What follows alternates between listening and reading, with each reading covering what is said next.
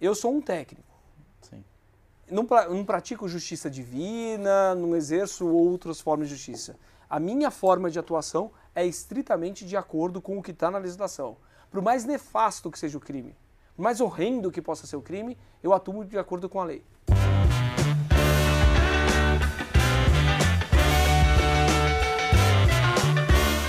Hoje é um convidado internacional, afinal ele fez parte de uma série que passou em 190 países, ficou no top 10 durante quanto tempo aqui no Brasil? No mundo ficou no top 10 durante 7 dias, 8 dias, e no Brasil durante 15 dias. Pois é, Elise Matsunaga foi o nome do momento aí no último mês, todo mundo falou dela, e eu estou entrevistando para um machismo até não só do assunto, mas vamos falar sobre como quer ser um advogado criminal.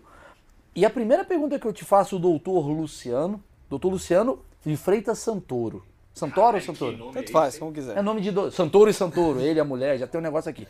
A primeira pergunta que eu te faço é, dentro dos meus achismos, você é advogado e você a sua função é defender, no caso, uma, uma pessoa e tal.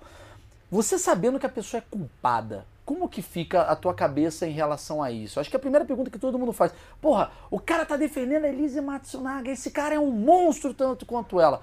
Como que é isso? Como é que você escolhe o caso que você pega? Eu acho que se você pensar como Rui Barbosa, Rui Barbosa ele já colocava, não existe, não existe processo indigno de defesa ou pessoa indigna de defesa. Isso não existe. O que a gente tem? Eu tenho uma carta de direitos do homem que vai lá e garante que todo mundo tem direito à defesa. Esta defesa tem que ser realizada longe do revanchismo da sociedade, longe da paixão das multidões. Eu preciso fazer uma análise muito fria e técnica do processo. Eu olho o direito e eu olho os fatos. Muitas vezes, mano, você tem razão. A pessoa não tem direito ali, a, a pessoa ali, naquele momento, você olha e fala, não, mas ela vai ser condenada. Mas a função do advogado não é pedir absolvição em todos os casos, pelo contrário. Boa parte do meu tempo eu tenho que passar com processos onde eu- vou ter a condenação e eu tenho que saber disso, que eu tenho uma condenação naquele caso e analisando tecnicamente, eu tenho que ir atrás da única pena correspondente àquela pessoa. Eu tenho que analisar as provas legais, eu preciso analisar aquilo que foi praticado, eu preciso escolher, es- escolher ali a melhor estratégia para aquela pessoa. Então isso tudo faz parte do direito de defesa da pessoa, que é um direito inerente ao ser humano.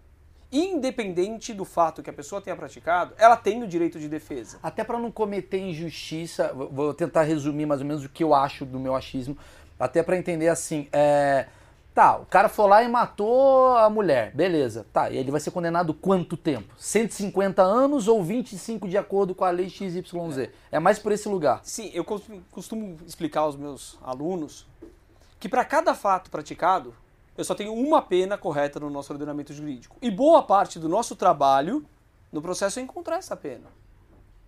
Sem vinganças, sem punitivismo exagerado, tratando o cara como um ser humano. Sim. Afinal de contas, ele é um ser humano. Claro. Então eu preciso analisar, dentro daquela ótica, as questões legais do processo. Mas você pegou um caso, no caso, que foi o, o da Elise Matsunaga, além de outros casos, obviamente, mas o Elise Matsunaga foi o que, digamos, bombou, e você agora recentemente apareceu na Netflix, aquela coisa toda. Existe uma coisa de ah, pessoas não entenderem o que você fez e elas te acusarem na rua, porque você apareceu muito naquela época, né, nas entrevistas, eu lembro disso e tal. Tipo, as pessoas não entenderem que a tua função ela é necessária. Existe, existe bastante isso, das pessoas apontarem dedos e acharem que a pessoa, antes da série, principalmente antes da série, de terem assistido esse documentário, a imagem que as pessoas tinham vinha da imprensa. E a imagem que a imprensa trazia era de um monstro. Traduzindo, era essa Uma a mulher imagem que picotou o marido. era um monstro que saiu na Veja. Eu lembro da primeira Veja com a capa dela a respeito. Que o final da matéria, se não me engano, a matéria foi feita pela Laura Diniz, uma excelente repórter, mas no finalzinho da matéria estava lá. Incumbe a defesa demonstrar que ela não é o monstro que parece. E realmente, isso tem mesmo, as pessoas acham mesmo, tinham essa, esse entendimento. Boa parte, porque eu entendo que notícia boa não vem de jornal. Então, muito que a gente tem pelo lado da imprensa é dar o horror. Te dou um exemplo. Quando saiu o laudo necroscópico de que ela poderia ter é, esquartejado seu marido quando ele ainda estava em vida, ou seja, ele não morreu do tiro, ele teria morrido do esquartejamento, com crueldade, então, etc. Isso repercutiu, sei lá, no Fantástico, acho que quatro semanas seguidas. Quando descobriu. Quando eu fiz o, consegui, consegui uma outra prova, que eu contestei aquilo, que eu fiz uma prova, um exame de exumação, mostrando no laudo anatomopatológico de que sem sinal de reação vital. Ou seja, ele não estava vivo quando foi efetuado o corte. Isso saiu 30 segundos num jornal da hora do almoço que eu não sei nem o nome. Sim. Porque isso não, isso não vale a pena ser divulgado. Mesmo sendo Isso não dá. pro caso, né? Mesmo sendo decisivo com o caso, mesmo Porque sendo... não vende tanto, porque já, sai, já vai pro lugar mais comum, digamos assim. sabe- estava morto e não estava E cruel a coisa. O que eu aprendi com a imprensa é que muito não depende daquele repórter estar comigo no dia a dia. Não depende. Não depende, sei lá, do Kleber do G1, que era quem conduzia aquilo, ou do Valmir Salaro, que é o do Fantástico que estava responsável pelo caso. Não. Eles fazem as entrevistas, eles vão lá, produzem a matéria, mas isso vai passar por um editor, vai passar por uma direção, vai passar por outras pessoas que não têm tanto contato assim com o caso. Sim. Ou que têm outras preocupações além daquela. né? Mas você acha que a mídia acaba atrapalhando o seu trabalho? Olha, pra você ter ideia, uma das minhas estratégias deste caso era fazer o júri durar o máximo de tempo que eu pudesse. O máximo, o máximo, o máximo. Então eu tentei ali, eu tinha rascunhado tudo que eu ia fazer em cada um dos dias, eu queria que ele durasse pelo menos de 6 a 10 dias. Essa é a minha ideia. Consegui com que ele durasse 8 dias. A minha ideia era essa, Por mas quê? por quê? Porque eu queria que aquele jurado, que é um cara que sai do meio da sociedade, é um cara que tá ali no meio, ele tá, ele tá vendo aquela matéria, Tá influenciado, né? eu queria que ele esquecesse tudo que ele viu na mídia. Para isso eu preciso de tempo. Precisava de tempo, trabalhar Ah, a me cabeça explica, do cara. Só me explica aqui, desculpa interromper, a gente vai interromper várias vezes. O cara que ele é jurado, ele, ele sai da sociedade, ele, ele não tem direito a assistir televisão ou ele, a vida dele segue normal? Como é que não, funciona não. isso? É, ele precisa ficar incomunicável. Ah, entendi. Ele não pode se comunicar. Aliás, você anula um júri se você provar que dois jurados conversaram sobre o caso ou que ele falou com a família dele, por exemplo. Entendi. Ah, Não eu pode. sendo jurado e você, eu não posso nem falar contigo. Sobre o caso, não. É tipo Lógico, um Big Brother. oito dias juntos o cara, ali, né? O cara tá confinado. É. Ele fica confinado. Mas aí a gente tem que entender uma coisa também. Por, causa- por conta desse sucesso que deu em diversos países, eu acabei conversando com gente do mundo inteiro. Do mundo inteiro, gente mandou mensagem. Todo mundo que mandou mensagem, veja. Não tem uma rede social que nem a tua que tem 4 milhões de pessoas. Sim. Eu tenho, sei lá, pouquíssimas pessoas. É a família e alguns amigos, né? Então é diferente. Então todo mundo que mandou mensagem, sempre respondi, sempre atendi, conversei. E um americano vira pra mim e fala: Peraí, mas você fez tudo isso só em oito dias? Só oito dias pra gente aqui no Brasil, Maurício, é uma eternidade.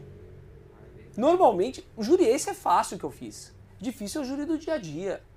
Ju- Difícil é aquele júri que eu vou lá e apresento ele durante uma hora pro jurado e o cara tem que decidir. Vocês Ah, entendem a claro, diferença? Claro, claro. Ó, claro. para explicar para vocês como Claro. que funciona o processo de júri assim de forma bem rápida, não tomar tanto tempo. Não, Ele tem vambora. duas fases. Duas fases. A primeira fase parece um julgamento normal de qualquer outro crime, como um roubo, uma evasão de divisas, qualquer outro crime que vocês possam imaginar. É igualzinho. Então você tem o promotor oferecendo uma acusação, você respondendo, vai ouvir a vítima quando tiver, vai ouvir as testemunhas de acusação, testemunhas de defesa, esclarecimentos dos peritos, ver se tem alguma prova para produzir, interroga o réu, ainda questiona as- partes que querem produzir mais alguma coisa. Aí você pode ter os debates orais ali na hora, ou, como é o nosso padrãozão aqui, razões finais por escrito que chama memoriais. E aí o juiz vai dar uma sentença. No júri é quase isso. A gente vai até essa parte, só que essa sentença do juiz a gente chama de decisão de pronúncia. Ou seja, ele vai falar: olha, Maurício, você vai para o tribunal do júri porque agora você vai ser julgado por sete pessoas do povo. Isso ocorre em todos os casos em que a gente tiver um crime doloso contra a vida: homicídio, induzimento, instigação, auxílio ao suicídio. Nós temos infanticídio e aborto. São os quatro Tudo crime que contra a vida, Doloso contra a vida. você tem jurados que... que vão decidir. vão- Sete pessoas do povo. Júri, que é uma instituição que começa em 1822, há muito tempo no Brasil, para julgar escritos. Na verdade, na época, com 24 pessoas do povo que eram selecionadas e você podia recusar 16. Então começa lá atrás, ainda há dois séculos atrás, faz muito Sim. tempo. E ela vai sendo mantida, perpetuada. Acho eu que não tem nenhum lugar na justiça que a gente consiga fazer mais justiça mesmo, nenhum lugar mais dentro do Poder Judiciário que você efetivamente faça justiça do que no júri. Porque no júri você tem sete pessoas decidindo. Se os jurados acharem que podem absolver o réu por clemência, está decidido. Vai apenas pela cabeça dessas pessoas, que conseguem compreender ou apreender muito mais do que um juiz que é técnico, frio, na letra da lei. Sim, sim. Imagina, Tem, tem um lado, tem um lado humano do cara, tem uma questão. é, e, e outra, são sete pessoas, cada um com uma vivência diferente também. É, e a parte pode recusar, né? Sem justificativa eu posso recusar três e o promotor pode recusar três. Vamos mudar o júri inteiro. Eu posso, é, é que você vai convocar de 15 a 25 pessoas, certo? São sete que vão te julgar. Mas a gente puxa lá, a gente tem pouca informação no Brasil. Aqui a gente não tem ainda aquele sistema americano que você vai pesquisar a vida do jurado. Que é o que fazem, né? Eu descobri que ele mora não sei aonde, É. esse cara não serve pra. O que, que eu tenho hoje? Eu pego uma listagem, dou uma olhada nas redes sociais. Uma pausa. Uma listagem da onde, assim? Essa ela é publicada. Todo júri antes ela é publicada. Tipo, Primeiro, eu posso ser você jurado? tem- é, você tem uma lista anual Ah. com as pessoas que são convocadas para serem juradas em cada uma das varas do Você não Tribunal do Júri. Não, tem pessoas que vão lá e pedem para colocar o nome, coisa e tal. Mas você tem uma lista anual. Mas Não- qual que é o cri- critério pra essa pessoa o tá critério da lei? Ah, você pede para a Justiça Eleitoral nomes aleatórios. Tá bom. Você pega os Tipo um nomes lá mesário. e vai lá. Só que aí levanta lá. Dependendo da rede social da pessoa, quando eu consigo localizar, eu vejo que ela tem um posicionamento mais favorável, mais contrário à defesa, e isso vai me moldando. Eu tenho muito pouca informação. Nesse júri, por exemplo, da Elise, eu decidi que era melhor ter mulheres. Então, quando, quando eu sorteava um homem, eu recusava. Mas era o único critério que eu tinha. Não tinha um critério tão grande assim, Sim, sim. entendeu? Porque eu tinha muito pouca informação sobre as pessoas. Hoje talvez esteja um pouco mais fácil de você obter essas informações. Tem mais rede social. Claro, claro, claro. Hoje é mais fácil.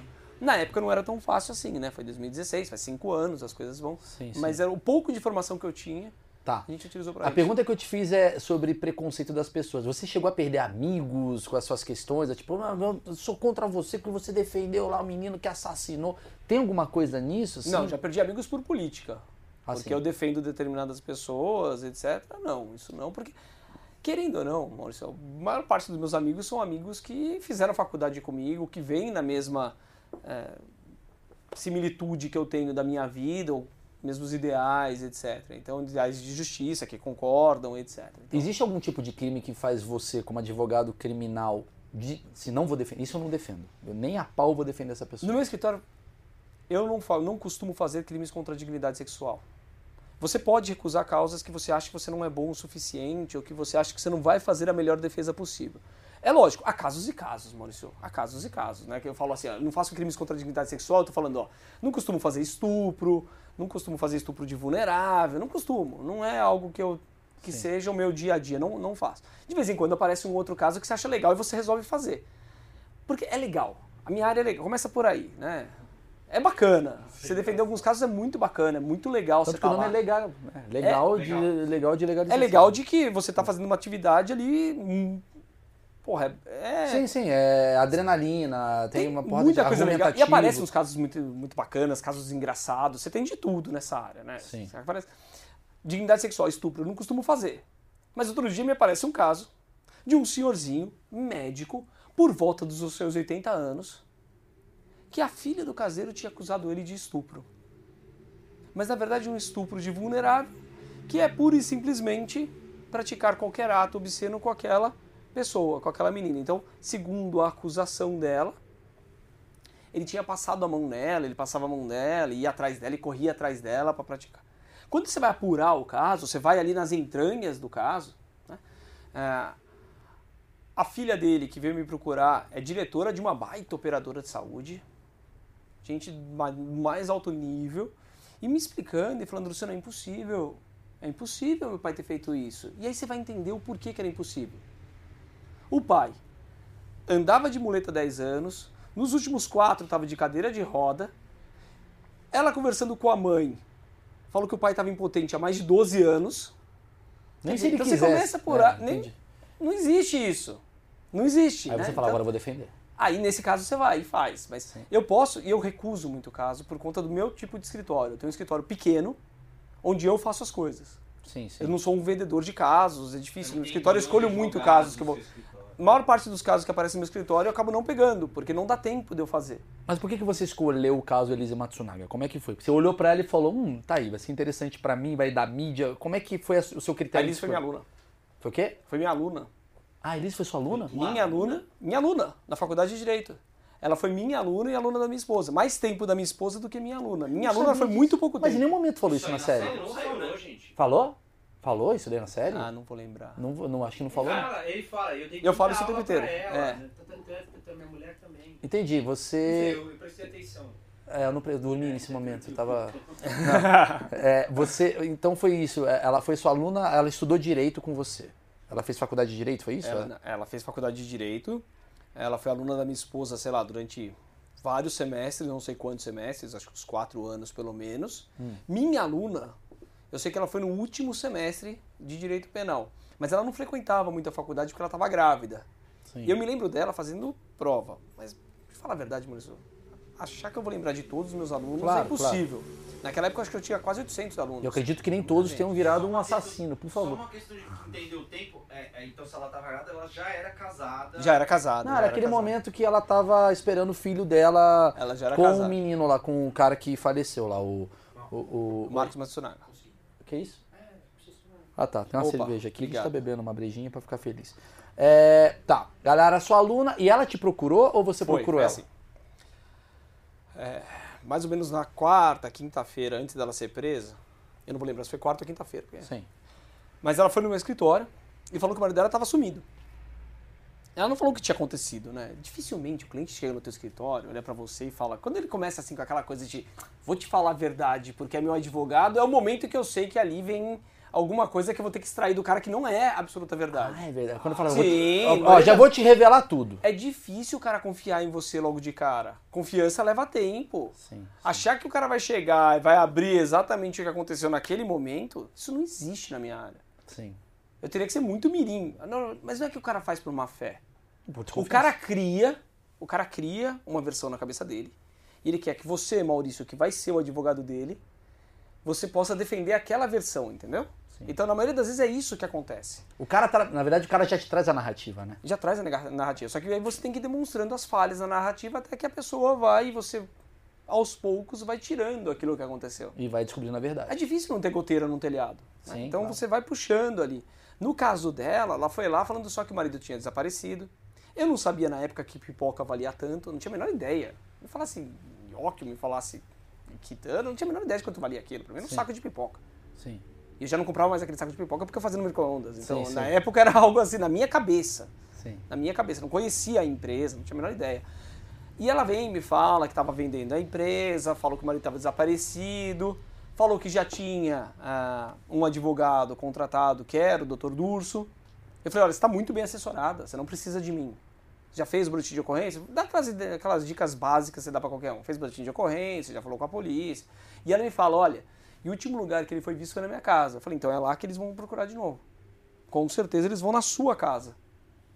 E quem foi na casa foi o delegado Mauro com, com o Salada, o perito Salada que teve aqui. Salada que esteve aqui no Achismos, vale a pena ver. É. Muito legal a entrevista do Salada. Ele não contou tudo, mas muito legal Sim, sim. sobre o Aí caso. você conta o que ele não contou, né? É, você pode contar o que ele não contou. Não, e o Salada teve lá na quarta, na segunda-feira, na segunda e na quarta-feira seguinte.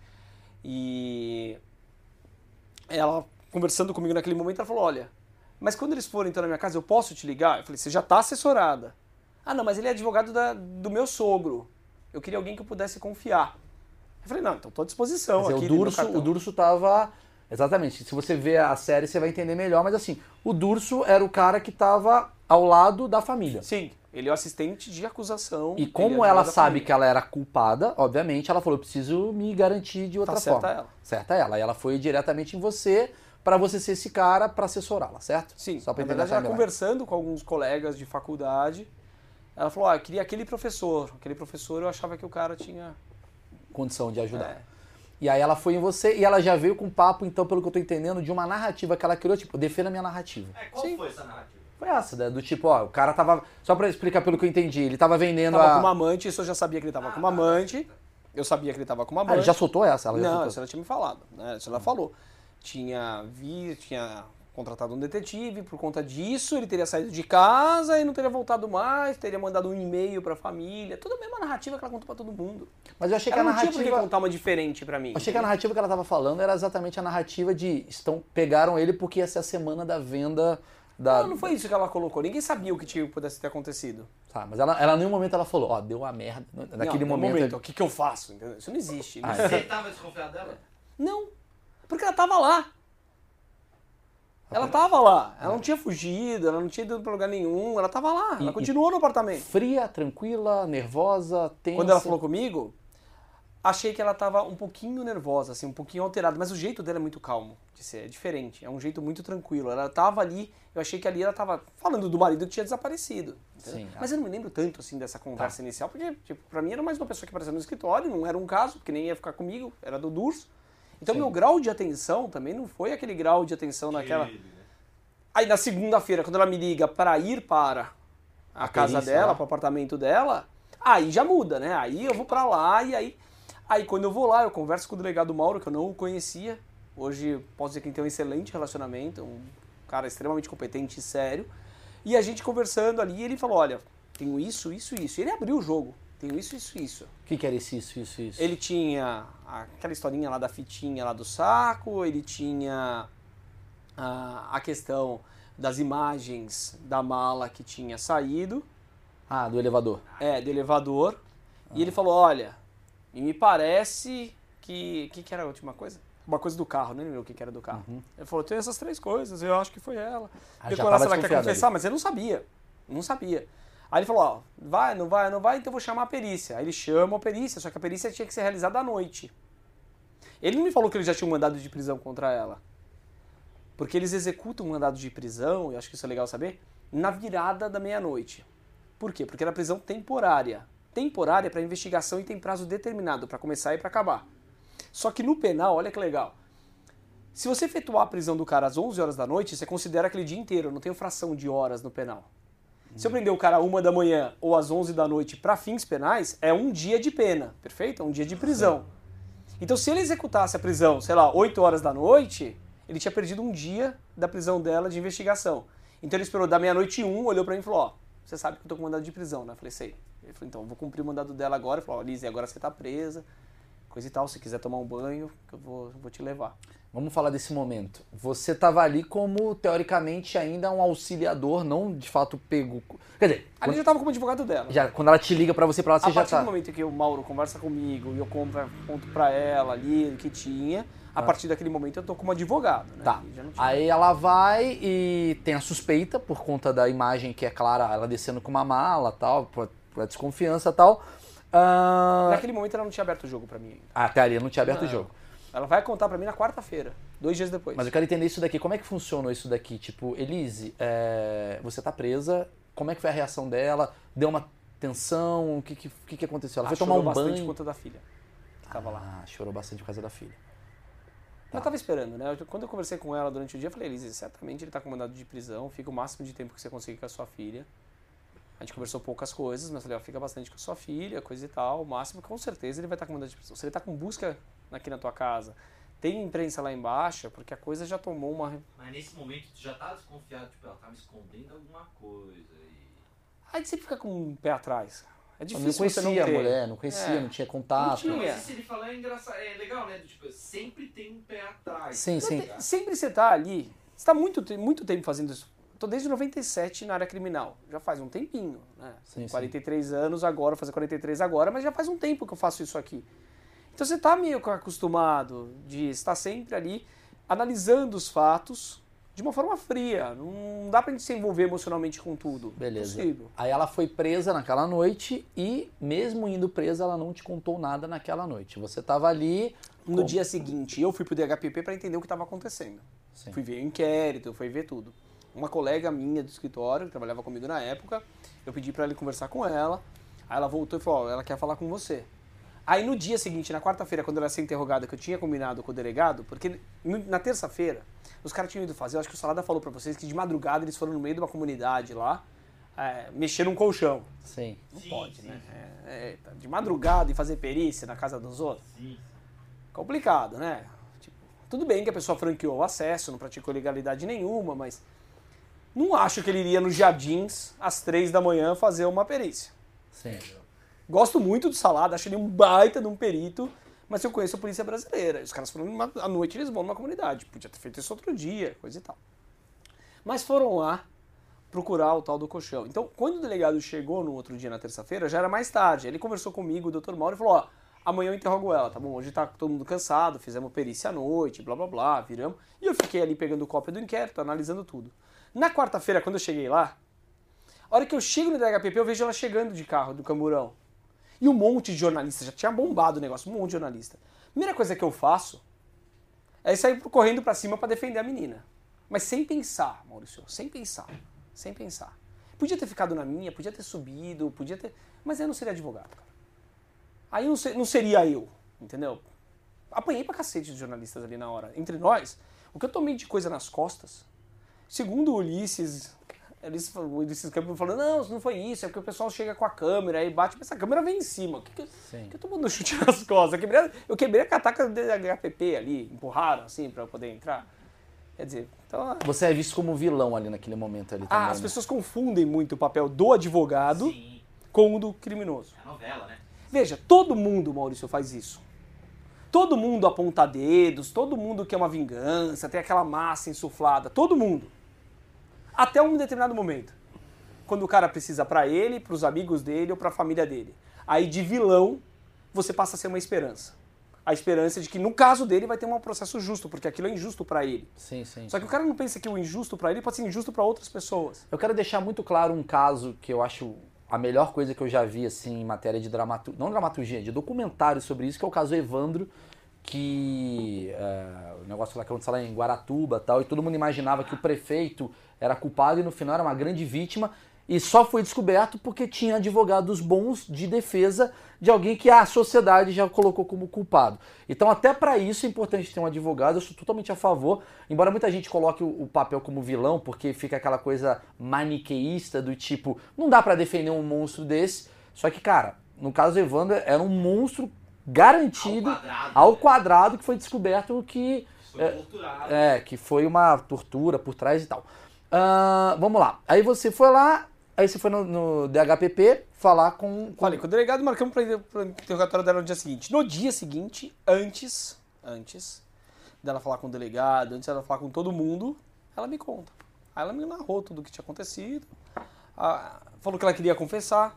Do nada, ela chegou pra você, ó, vou te falar o que, que Não, aconteceu. ela tava chorando há dois dias, a Sim, sim, tinha sim. passado toda, já tinha visto, tinha visto a repercussão, quando, talvez, talvez, isso eu nunca conversei com ela, mas uma coisa que me vem sempre à mente é talvez aquele, aquela chegada dela com aquela imprensa daquela forma, aquilo pode ter, de alguma forma, contribuído para a decisão dela de falar, não, eu vou confessar. Porque eu tô fudido. Eu vou confessar porque eu quero, porque, na verdade, ela não confessou porque ela tava fudida.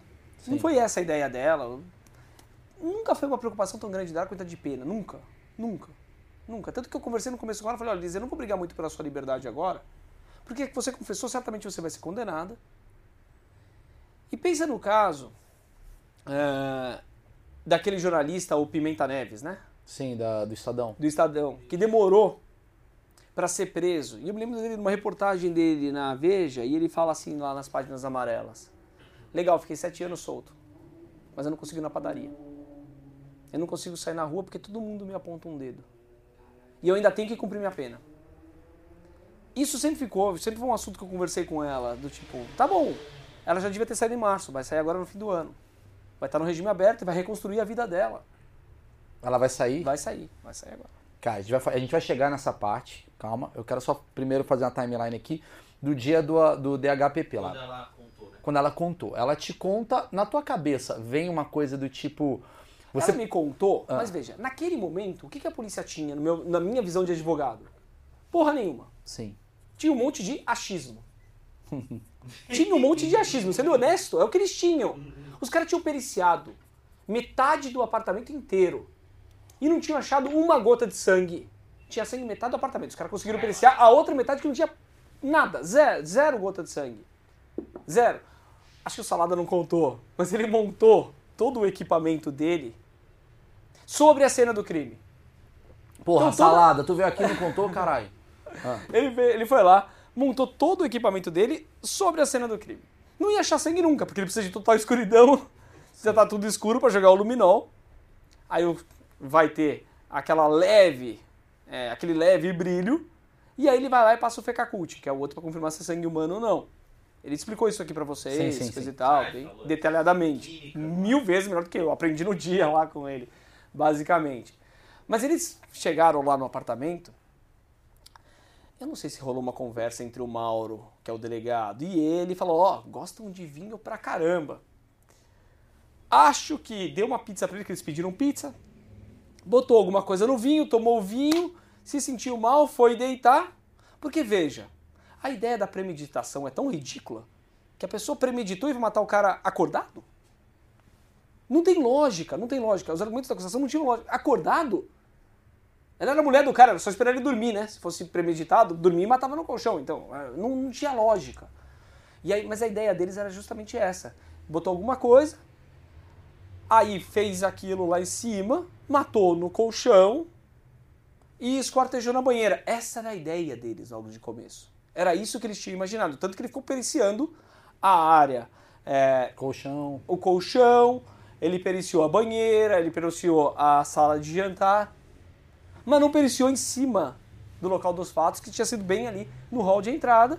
E depois, teve, ela arrastou o corpo dele pelo Só pra, só, apartamento. ele- ela deu um tiro nele e depois ela Depois arrastou. ela arrastou o corpo, Sim. levou para o quarto de hóspede e lá Cortou. ela segmentou o corpo. Quando ela te contou isso, tu ficou assim. Só um detalhe, né? Vocês perceberam, aí a jogada aqui, a advogada não costuma falar o esquartejou o corpo, a gente fala segmentou o corpo. Segmentou. É muito. Entre nós aqui, só É, entre a gente, é, é, a forma que a gente acaba... Foi um segmento. lixou o corpo. Ela Vocês cortam isso aí. corta, não pode falar corta, tem que falar segmentar. Segmenta. Mas a hora que ela te contou, você ficou meio apavoradão, assim? Tipo, Não, é isso que eu quero saber. É isso que eu quero saber. É porque ele, ele- você lida com muitos Eu crimes. tava no meio muito de uma puta de uma tensão do cacete também. Sim. Vocês, né, veja, não sou uma máquina também ali, tava no momento ali, preocupado, ia ter o interrogatório dela daqui a um pouco, pre- preocupado quais as consequências daquele fato que ela acabou de me contar, explicando pra ela, confissão tem esse caminho, negar a autoria tem esse outro caminho, mas a única coisa que eu pedi pra ela foi, Fala a verdade. Agora eu preciso saber o que aconteceu. Você não resolveu confessar? Então agora, ó, se você for fazer a confissão, eu preciso saber exatamente e eu quero que você conte exatamente o que aconteceu, sem metade das coisas, porque você ferra um processo. Tecnicamente falando, se você bota um pouco de mentira ali na história, você ferra o negócio. Porque daí, num caso desse, o cara vai pegar aquela mentira e transformar aquela mentira num. O quanto, o quanto de verdade ela te falou naquele dia? Não, o tempo inteiro. 100%. 100%. Ali ela se abriu. Mesmo na hora que eu achei. Depois, quando veio o laudo necroscópico dizendo que ela tinha esquartejado a vítima em vida, ou segmentado a vítima em vida, ou seja, Sim. traduzindo em miúdos, que ele não morreu do tiro, mas morreu do esquartejamento, eu fui lá ter com ela, fui lá falar com ela e falei, pô, você mentiu pra mim? Na boa, foi assim que eu falei. Falei, Elise, a gente fez um, um único acordo, não minta. Fala a verdade o tempo inteiro. E ela olhando nos meus olhos, ela falou, faz a prova que você quiser que eu não tô mentindo. A partir daquele momento ela ganha minha confiança total ali, porque Quer dizer, ela foi uma cliente teoricamente confiável. Porque deve ter uns caras que também devem dar um Ó, migué. e vou te falar, Maurício. Poucos clientes são como ela, dessa forma. Ela é extremamente respeitosa. Até hoje ela me chama de professor. Com o máximo de um respeito. É professor, senhor. Tem toda uma referência ali de ter sido o professor dela e ela confiar no trabalho, etc. Então tudo isso é muito bacana nesse Tá. caso. E ali ela demonstrou, ela falou, pede a prova que você quiser. Eu falei, Elisa, eu vou ter que pedir exumação. Veja, um caso de repercussão como esse, você pedir a porra da exumação é difícil. Porque parece que você está enterrando o cara de novo. Sim. É difícil. Família, Entre nós aqui, falando aqui abertamente, é muito difícil. Eu nunca, em nenhum momento, nenhum momento, é, eu atuei para falar qualquer coisa mal da vítima, nada disso. Tudo que eu precisei falar, falei no júri porque eu precisava colocar as coisas como os fatos ocorreram. Então, eventuais é, casos deles extraconjugais, eventuais questões da personalidade dele, porque precisava fazer o contexto. Eu não queria mostrar aquilo, porque, veja, a gente tem um ethos aqui no Brasil que é muito complicado ligado à morte. O ethos ligado à morte é que a pessoa morreu é um santo, então a gente tem que tomar um cuidado com isso. Estou lidando com sete pessoas. No final, tudo isso aqui é muito bacana, mas eu precisava convencer sete pessoas. No final, o meu discurso é sempre dirigido para sete pessoas que vão julgar o caso. Todo o resto é interessante. é legal, bacana pra minha carreira, coisa e tal. Não vou negar. Mas na hora eu precisava convencer sete pessoas. E todo o meu trabalho foi para convencer sete pessoas. Eu tive quatro anos e meio para fazer isso. Quatro anos e meio conversando com um jornalista aqui, passando uma matéria para o outro ali, para o outro colocar lá. Contratando perícia daqui, contratando perícia de lá, fazendo é, questões é, gráficas. Mandei fazer um vídeo 3D. Sim. Eu botei 10 pessoas na minha equipe no júri. É difícil fazer isso, entendeu? Isso tem a ver com o fato de você, eh, na hora que você bater um papo com ela, isso que eu quero saber, essa relação profissional-cliente, porque você tá. Teoricamente, você é o primeiro, você é o cara que está sabendo o furo que o Brasil inteiro quer saber. Ela te revela uma história ah, absurda e ao mesmo tempo muito relevante para o caso, porque é a história de fato. Como é que fica você ali naquele momento? Porque só você tem aquele segredo. Como, como, como é que fica aqui? Mas eu não tinha mais aquele segredo. Porque ela não contou para todo mundo. Eu tive o segredo até ela me falar ah, na quarta-feira de manhã que ela queria confessar. A partir do momento que ela confessou, tá confessado. Tá, mas ela confessou isso daí, ah, todos os detalhes que ela Confessou. Tá bom. Ela abriu o jogo ali. ela bom. abriu o jogo, foi isso, isso, isso. A única coisa que eu tomei de cuidado, Aham. veja, a confissão dela tinha uma, uma pessoa que ela queria que soubesse exatamente e é, porque ela não queria justamente aquela ideia do monstro, né, que todo mundo coloca o monstro. Ela queria que, olha, eu quero que minha filha saiba exatamente o que aconteceu e que minha filha me julgue. Então a única coisa que eu evitei desde o primeiro princípio foi, olha, quando falei pro Mauro, quando eu falar do esquartejamento, não grava. Falei, não grava, expliquei, falei, olha, Mauro, o, o crime do esquartejamento em si é um crime que não é tão grave assim na nossa sociedade. Ele tem uma pena que vai de 1 a 3 anos. O difícil dela era o homicídio. É, esquartejamento, a ocultação de cadáver de 1 a 3 anos. Vocês olham com uma cara assim, as pessoas acham isso. Ela se lascou por conta desse crime, certo? Por conta da ocultação de cadáver. Se ela tivesse parado, ligado pra polícia, talvez eu tivesse conseguido a absolvição dela no júri. Mas ela Porque resolveu seria, fazer o quê? Seria um crime, sei lá, Se ela tivesse passional, parado sei lá. e fosse premeditado, desse uma cabeçada no espelho Aham. e falasse, olha, ele me agrediu, eu reagi, tava solto. Mas não foi o que ela fez. Aproveita e faça essa pergunta. O que, que há de estratégia que te faz você, às vezes, pensar assim, puta, eu tô muito errado, mas é isso que vai fazer eu ganhar? Do tipo, imagina numa situação, não essa, mas sei lá, o cara foi lá e matou o amigo. E aí você fala pro cara, velho, aproveita esse momento, enfia a cabeça no espelho pra fingir que foi uma briga. Existe esse tipo de coisa? Não, porque senão eu estaria praticando uma fraude processual. Eu jamais fiz isso. Né? Isso existe um crime, que é isso, coisa e tal, mas as pessoas podem ter feito isso? Podem. Pode, as pessoas Mas colegas, não você, tudo bem. Colegas seus, você já ouviu casos disso? De, De pessoas colegas, que... acho que dificilmente alguém vai chegar pra você e falar, ó, o que eu fiz aqui nesse Tá, caso, entendeu? tá, tá. Mas você... Mas poderia acontecer, do cara tentar Pode. ganhar uma pena... Existem diversos casos que acabam tendo esse tipo de discussão de que, peraí, mas ele ligou pro advogado, o advogado foi lá primeiro, o pai dele era advogado, será que eles fizeram isso? Porque no caso Nardoni, por exemplo, me dá a impressão que tudo aquilo que aconteceu foi porque o pai do, do Alexandre Nardoni, ele era advogado também. Era uma coisa do tipo, né? O pai era advogado, não era o pai do Alexandre Nardoni? Eu acho que ele era advogado e Não, ele e a família era advogada. era de advogados É, e era de um e criminalista. ele tentou, tipo, encobrir... Confesso que eu não sei. É, Não sei. mas eu acho que tem essa Confesso história. que não- Ele tentou encobrir o crime falando assim, ah, finge que ela alguém sequestrou ela tal, porque senão você tá fudido. Então, Nesse foi caso piorando a nosso, situação. Nesse caso nosso... Não sei se foi isso, às vezes vou ser processado, mas eu li uma história sobre isso. Nesse caso nosso, eu chamei uma colega para me ajudar, chamada Roseli Soli, que é muito boa em perícia. né? E acho que a gente tem que ser. Mas, Maurício, acho que na minha área, principalmente, eu tenho que saber quais são as minhas qualidades, mas eu tenho que saber principalmente quais são os meus defeitos. Tá. E aonde eu preciso Melhorar. de. É, não, não melhorar, mas onde eu preciso de apoio de colegas. Mas ajuda, é. Por isso que eu botei uma equipe com 10 pessoas. Senão eu estaria lá sozinho. Então, aí eu vou chamando. Por exemplo, botei uma psicóloga para analisar a cara do promotor. Para ver se eu estava surpreendendo ou não cara. Você foi longe, hein? Eu botei uma psicóloga para isso. Na verdade, ela tinha duas funções. Era isso, que era a doutora Jaqueline, e analisar a reação dos jurados. Por exemplo, ela tinha uma coisa que é muito legal aqui entre nós aqui. Tem algumas colocações no júri que acabam sendo umas provocações da acusação com a defesa, ou a defesa com a provocação. A... A gente acaba brigando ali no júri, brigando, assim. A gente acaba tendo uns debates. Depois a gente sai pra tomar cerveja? Numa boa, sem problema, almoço com todo mundo, tomo um café com todo mundo. Isso rola, né? Você é o Rola, advogado de acusação. Os casos passam, as pessoas ficam. Sim, sim. Trate todo mundo com ética, com respeito, e que vai entender que as coisas têm que ficar no júri. sim. É Não do jogo. ceda- não é saia jogo. dali. Vasco e Flamengo. Não saia dali. Entendi. Não saia dali. Pode ser um, um- sei lá, pode ser um, um promotor que eu tenho um excelente relacionamento, escrevemos um livro junto, fizemos coisa junto. Um júri é júri. Ele vai estar lá defendendo o posicionamento dele, eu vou estar defendendo o meu.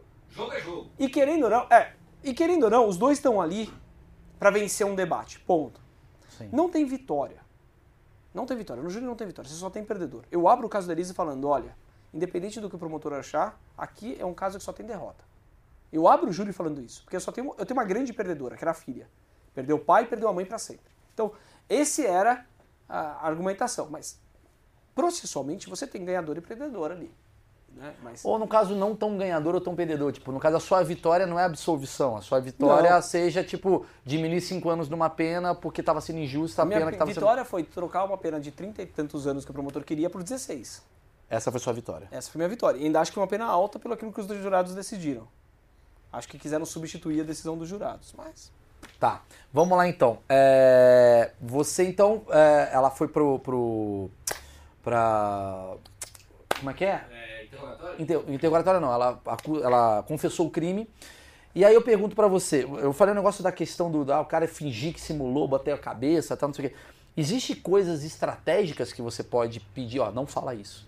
Existiria. Se eu tivesse mais tempo, várias coisas do interrogatório dela, que era que ela tá falando, você fala, ah, meu Deus, isso aqui vai me dar um trabalho depois. Isso aqui vai me dar um problema para depois explicar. Ah, não, para que que abriu? Mas veja, não dá para você saber primeiro quais são as perguntas que o delegado vai fazer.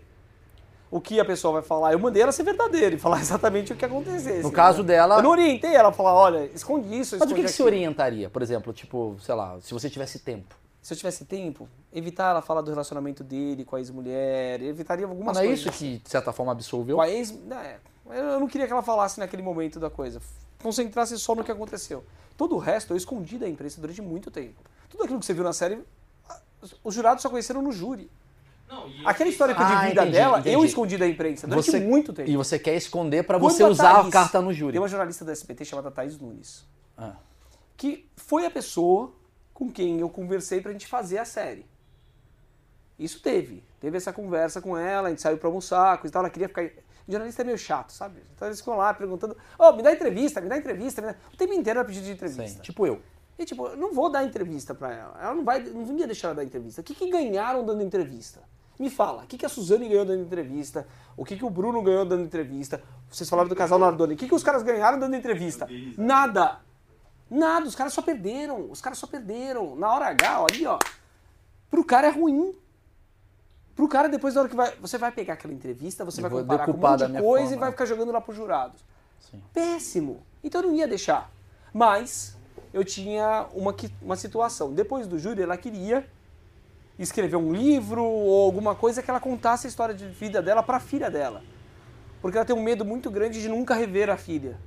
E ela quer que a menina faça o juízo de valor. E eu acho que tem razão. Deixa um dia ela vai ser uma relação extremamente difícil para a vida inteira. Sim. Afinal de contas, ela matou o pai. É difícil, mas é, é a história de vida. E a gente precisava contar essa história de vida. Você mesmo, quando começou aqui, chegamos aqui, não estava nem gravando, você falou: olha, porra, fiquei com raiva que você humanizou ela. Eu não vejo que eu humanizei, Maurício. Eu vejo que eu, eu contei a história da vida dela. Que foi o que eu fiz para os jurados, mas sem o promotor saber. Na verdade, a, a acusação não sabia o que eu ia falar, o que eu ia transformar isso. Porque você vai produzindo as coisas durante quatro anos, três dias antes do júri você tem que juntar aquilo que você vai apresentar para os jurados. Eu fiz isso, eu juntei. Você não pode apresentar nada no júri que você não tenha colocado no processo três dias Mas antes. você mostra pro juiz? Você junta no processo. E aí, todo mundo do processo, eu sei o que o promotor queria, juntar o que ele. Veja, no- eu não preciso colocar no processo exatamente o que eu vou mostrar, é o que eu posso mostrar. Eu só não posso mostrar nada que não esteja juntado até três dias antes do processo. Claro. Entenderam? Isso é o tríduo legal. Isso faz parte da, da regrinha. Para o promotor não saber que eu tinha feito vídeo 3D, fiz dois vídeos 3D, custou uma grana, cara. Que eu tinha feito vídeo de 3D, que eu tinha pego um monte de imagem dela, antigas, tinha vídeos, que eu tinha e-mails, que eu tinha um monte de coisa para ele não saber exatamente o que eu tinha ali naquele momento, ou que eu tinha colocado, tinha passado para o Cabrini uma reportagem super importante para usar no júri, e o, Rabrini, o, o Cabrini foi lá e coloca isso numa- no meio de um programa de prostituição que não tinha nada a ver com o caso. Então, para eu. O que, eu fiz? Eu juntei nove DVDs com imagens de tudo que você possa imaginar. Tudo que você possa imaginar. Cada DVD tinha mais de mil imagens. E renomeei todas com o número do processo, imagem 1, 2, 3, 4. O cara, o promotor, quando ele viu, ele falou, pô, mas como é que eu vou analisar tudo? Eu falei, olha, se o senhor que está num órgão que tem 3 mil promotores não vai conseguir, eu não sei. Sim. Eu tô sozinho na defesa, só tá vendo? Sou eu aqui, ó. Sou eu e eu. O que você está me falando é, quanto menos informação você entrega antes, melhor, porque na hora que você vai convencer os jurados... Eu só tenho uma, uma única vantagem no processo. Eu falo por último. Ah, a defesa. Eu falo por último. Eu sou o último a falar sempre. Sim, eu tenho debates ali, o promotor fala e depois eu falo. Se ele vai voltar para réplica ou não, eu não sei. Mas eu falo por último. Sim. Então, eu tinha que surpreender. Eu queria surpreender. A minha estratégia era surpresa. E para isso eu tinha que fazer o quê? Contar a história de vida dela, que é uma história de vida diferente da nossa. É uma história de altos e baixos. A menina veio de uma casa em que ela morava no meio da terra. A parede da casa dela era parede de madeira, onde entrava tudo que podia mais um pouco. Era ripa de madeira. Não tinha privada dentro de casa. É outra realidade. Todo mundo fala da cobra, fala disso, fala daquilo. A menina viveu no meio dos bichos. Os bichos entravam na casa dela o tempo inteiro. Então veja, é uma outra realidade. Eu precisava demonstrar que a vida da menina não foi uma linha reta que nem a nossa. Era altos e baixos, altos e baixos, altos e baixos, altos e baixos, o tempo inteiro. Ela conhece o abandono efetivo do, do pai. O pai, com dois anos de idade, três anos de idade, ele foi embora de casa. Fugiu com uma amante. Ele voltou uma única vez, Maurício, para pegar a única coisa que a família teve a vida inteira, que era um televisorzinho pequenininho. O cara foi lá, pegou o televisor e foi embora. Nunca mais voltou. Então, quando a vítima vai lá e começa a xingar o pai dela, depois de, sei lá, quase 30 anos, depois quando foi os fatos, tudo aquilo volta na cabeça da pessoa. Pô, vou mandar você de. É que não pode falar essas coisas, mas. Vou mandar você pra família de bosta, de onde você veio, seu pai era um lixo, um vagabundo, essas coisas. Depois vocês cortam aí se vocês quiserem. Não, não. Mas, tipo, essas coisas, entendeu? Isso aí volta. Aí ela conhece isso, aí ela conhece o abandono afetivo da mãe, a mãe faz alienação parental, aí de repente ela conhece um amor absurdo dos avós, aí ela sofre um estupro, aí ela conhece o amor da tia que vira mãe dela, aí ela vai pra prostituição. Aí ela conhece um casamento realmente, uma vida de princesa, mas teve um puta de um casamento mesmo. Aí ela passa uma baita violência psicológica. Quando eu teve o fato em 2012, Maurício, ninguém falava em violência psicológica contra a mulher. Sim. Eu levantei esse tema em 2016 no júri, ninguém falava. Porque eu chego pra dar a história- primeira entrevista do júri e falo, ó, hoje vamos acabar com essa violência doméstica. Hoje vocês vão entender o que aconteceu. Porque ali naquele momento eu podia falar, antes eu não podia falar. Porque antes, se eu falasse, eu adiantava pro promotor aquilo que eu ia colocar no júri. E daí o cara criava uma. Então ele não sabia o que eu ia colocar, ele não sabia que eu ia contar a história de vida dela. Por isso que você fala, você humanizou a menina? Não, eu contei a história dela. Sim. Que ninguém conhecia, todo mundo conhece a história do esquartejamento. Claro, claro, claro. Então, daquele fato, é aquilo que as pessoas A conhecem. minha questão não é nem que. ah, eu adorei a série. Inclusive, eu queria primeiro perguntar antes de, de, de falar. eh, A ideia da série foi de vocês? Foi você? Eu queria você? fazer um filme. Ah, entendi. Mas você que levou pra Como Netflix. todo mundo me confunde, confunde, confunde o nome, né? Com o Rodrigo Santoro eu brinco que o cara é da parte feia da família, eu sempre falo isso. Uhum. Todo mundo começa a me chamar de Rodrigo falando, esse aí é da parte feia da família. Sim. Toda vez eu falei, olha, eu quero que faça um filme, eu quero que o Rodrigo Santoro seja advogado de defesa. Ia ficar mais bonito. Mas você que levou pra Netflix essa ideia? Essa ideia de fazer. Eu levei esse- pra uma produtora. E a produtora não quis fazer filme, a produtora quis fazer um documentário. Porque me Nem quis parece. trazer pra nós, Maurício. Vocês podiam ter colocado essa ideia. Eita, mas peraí, peraí.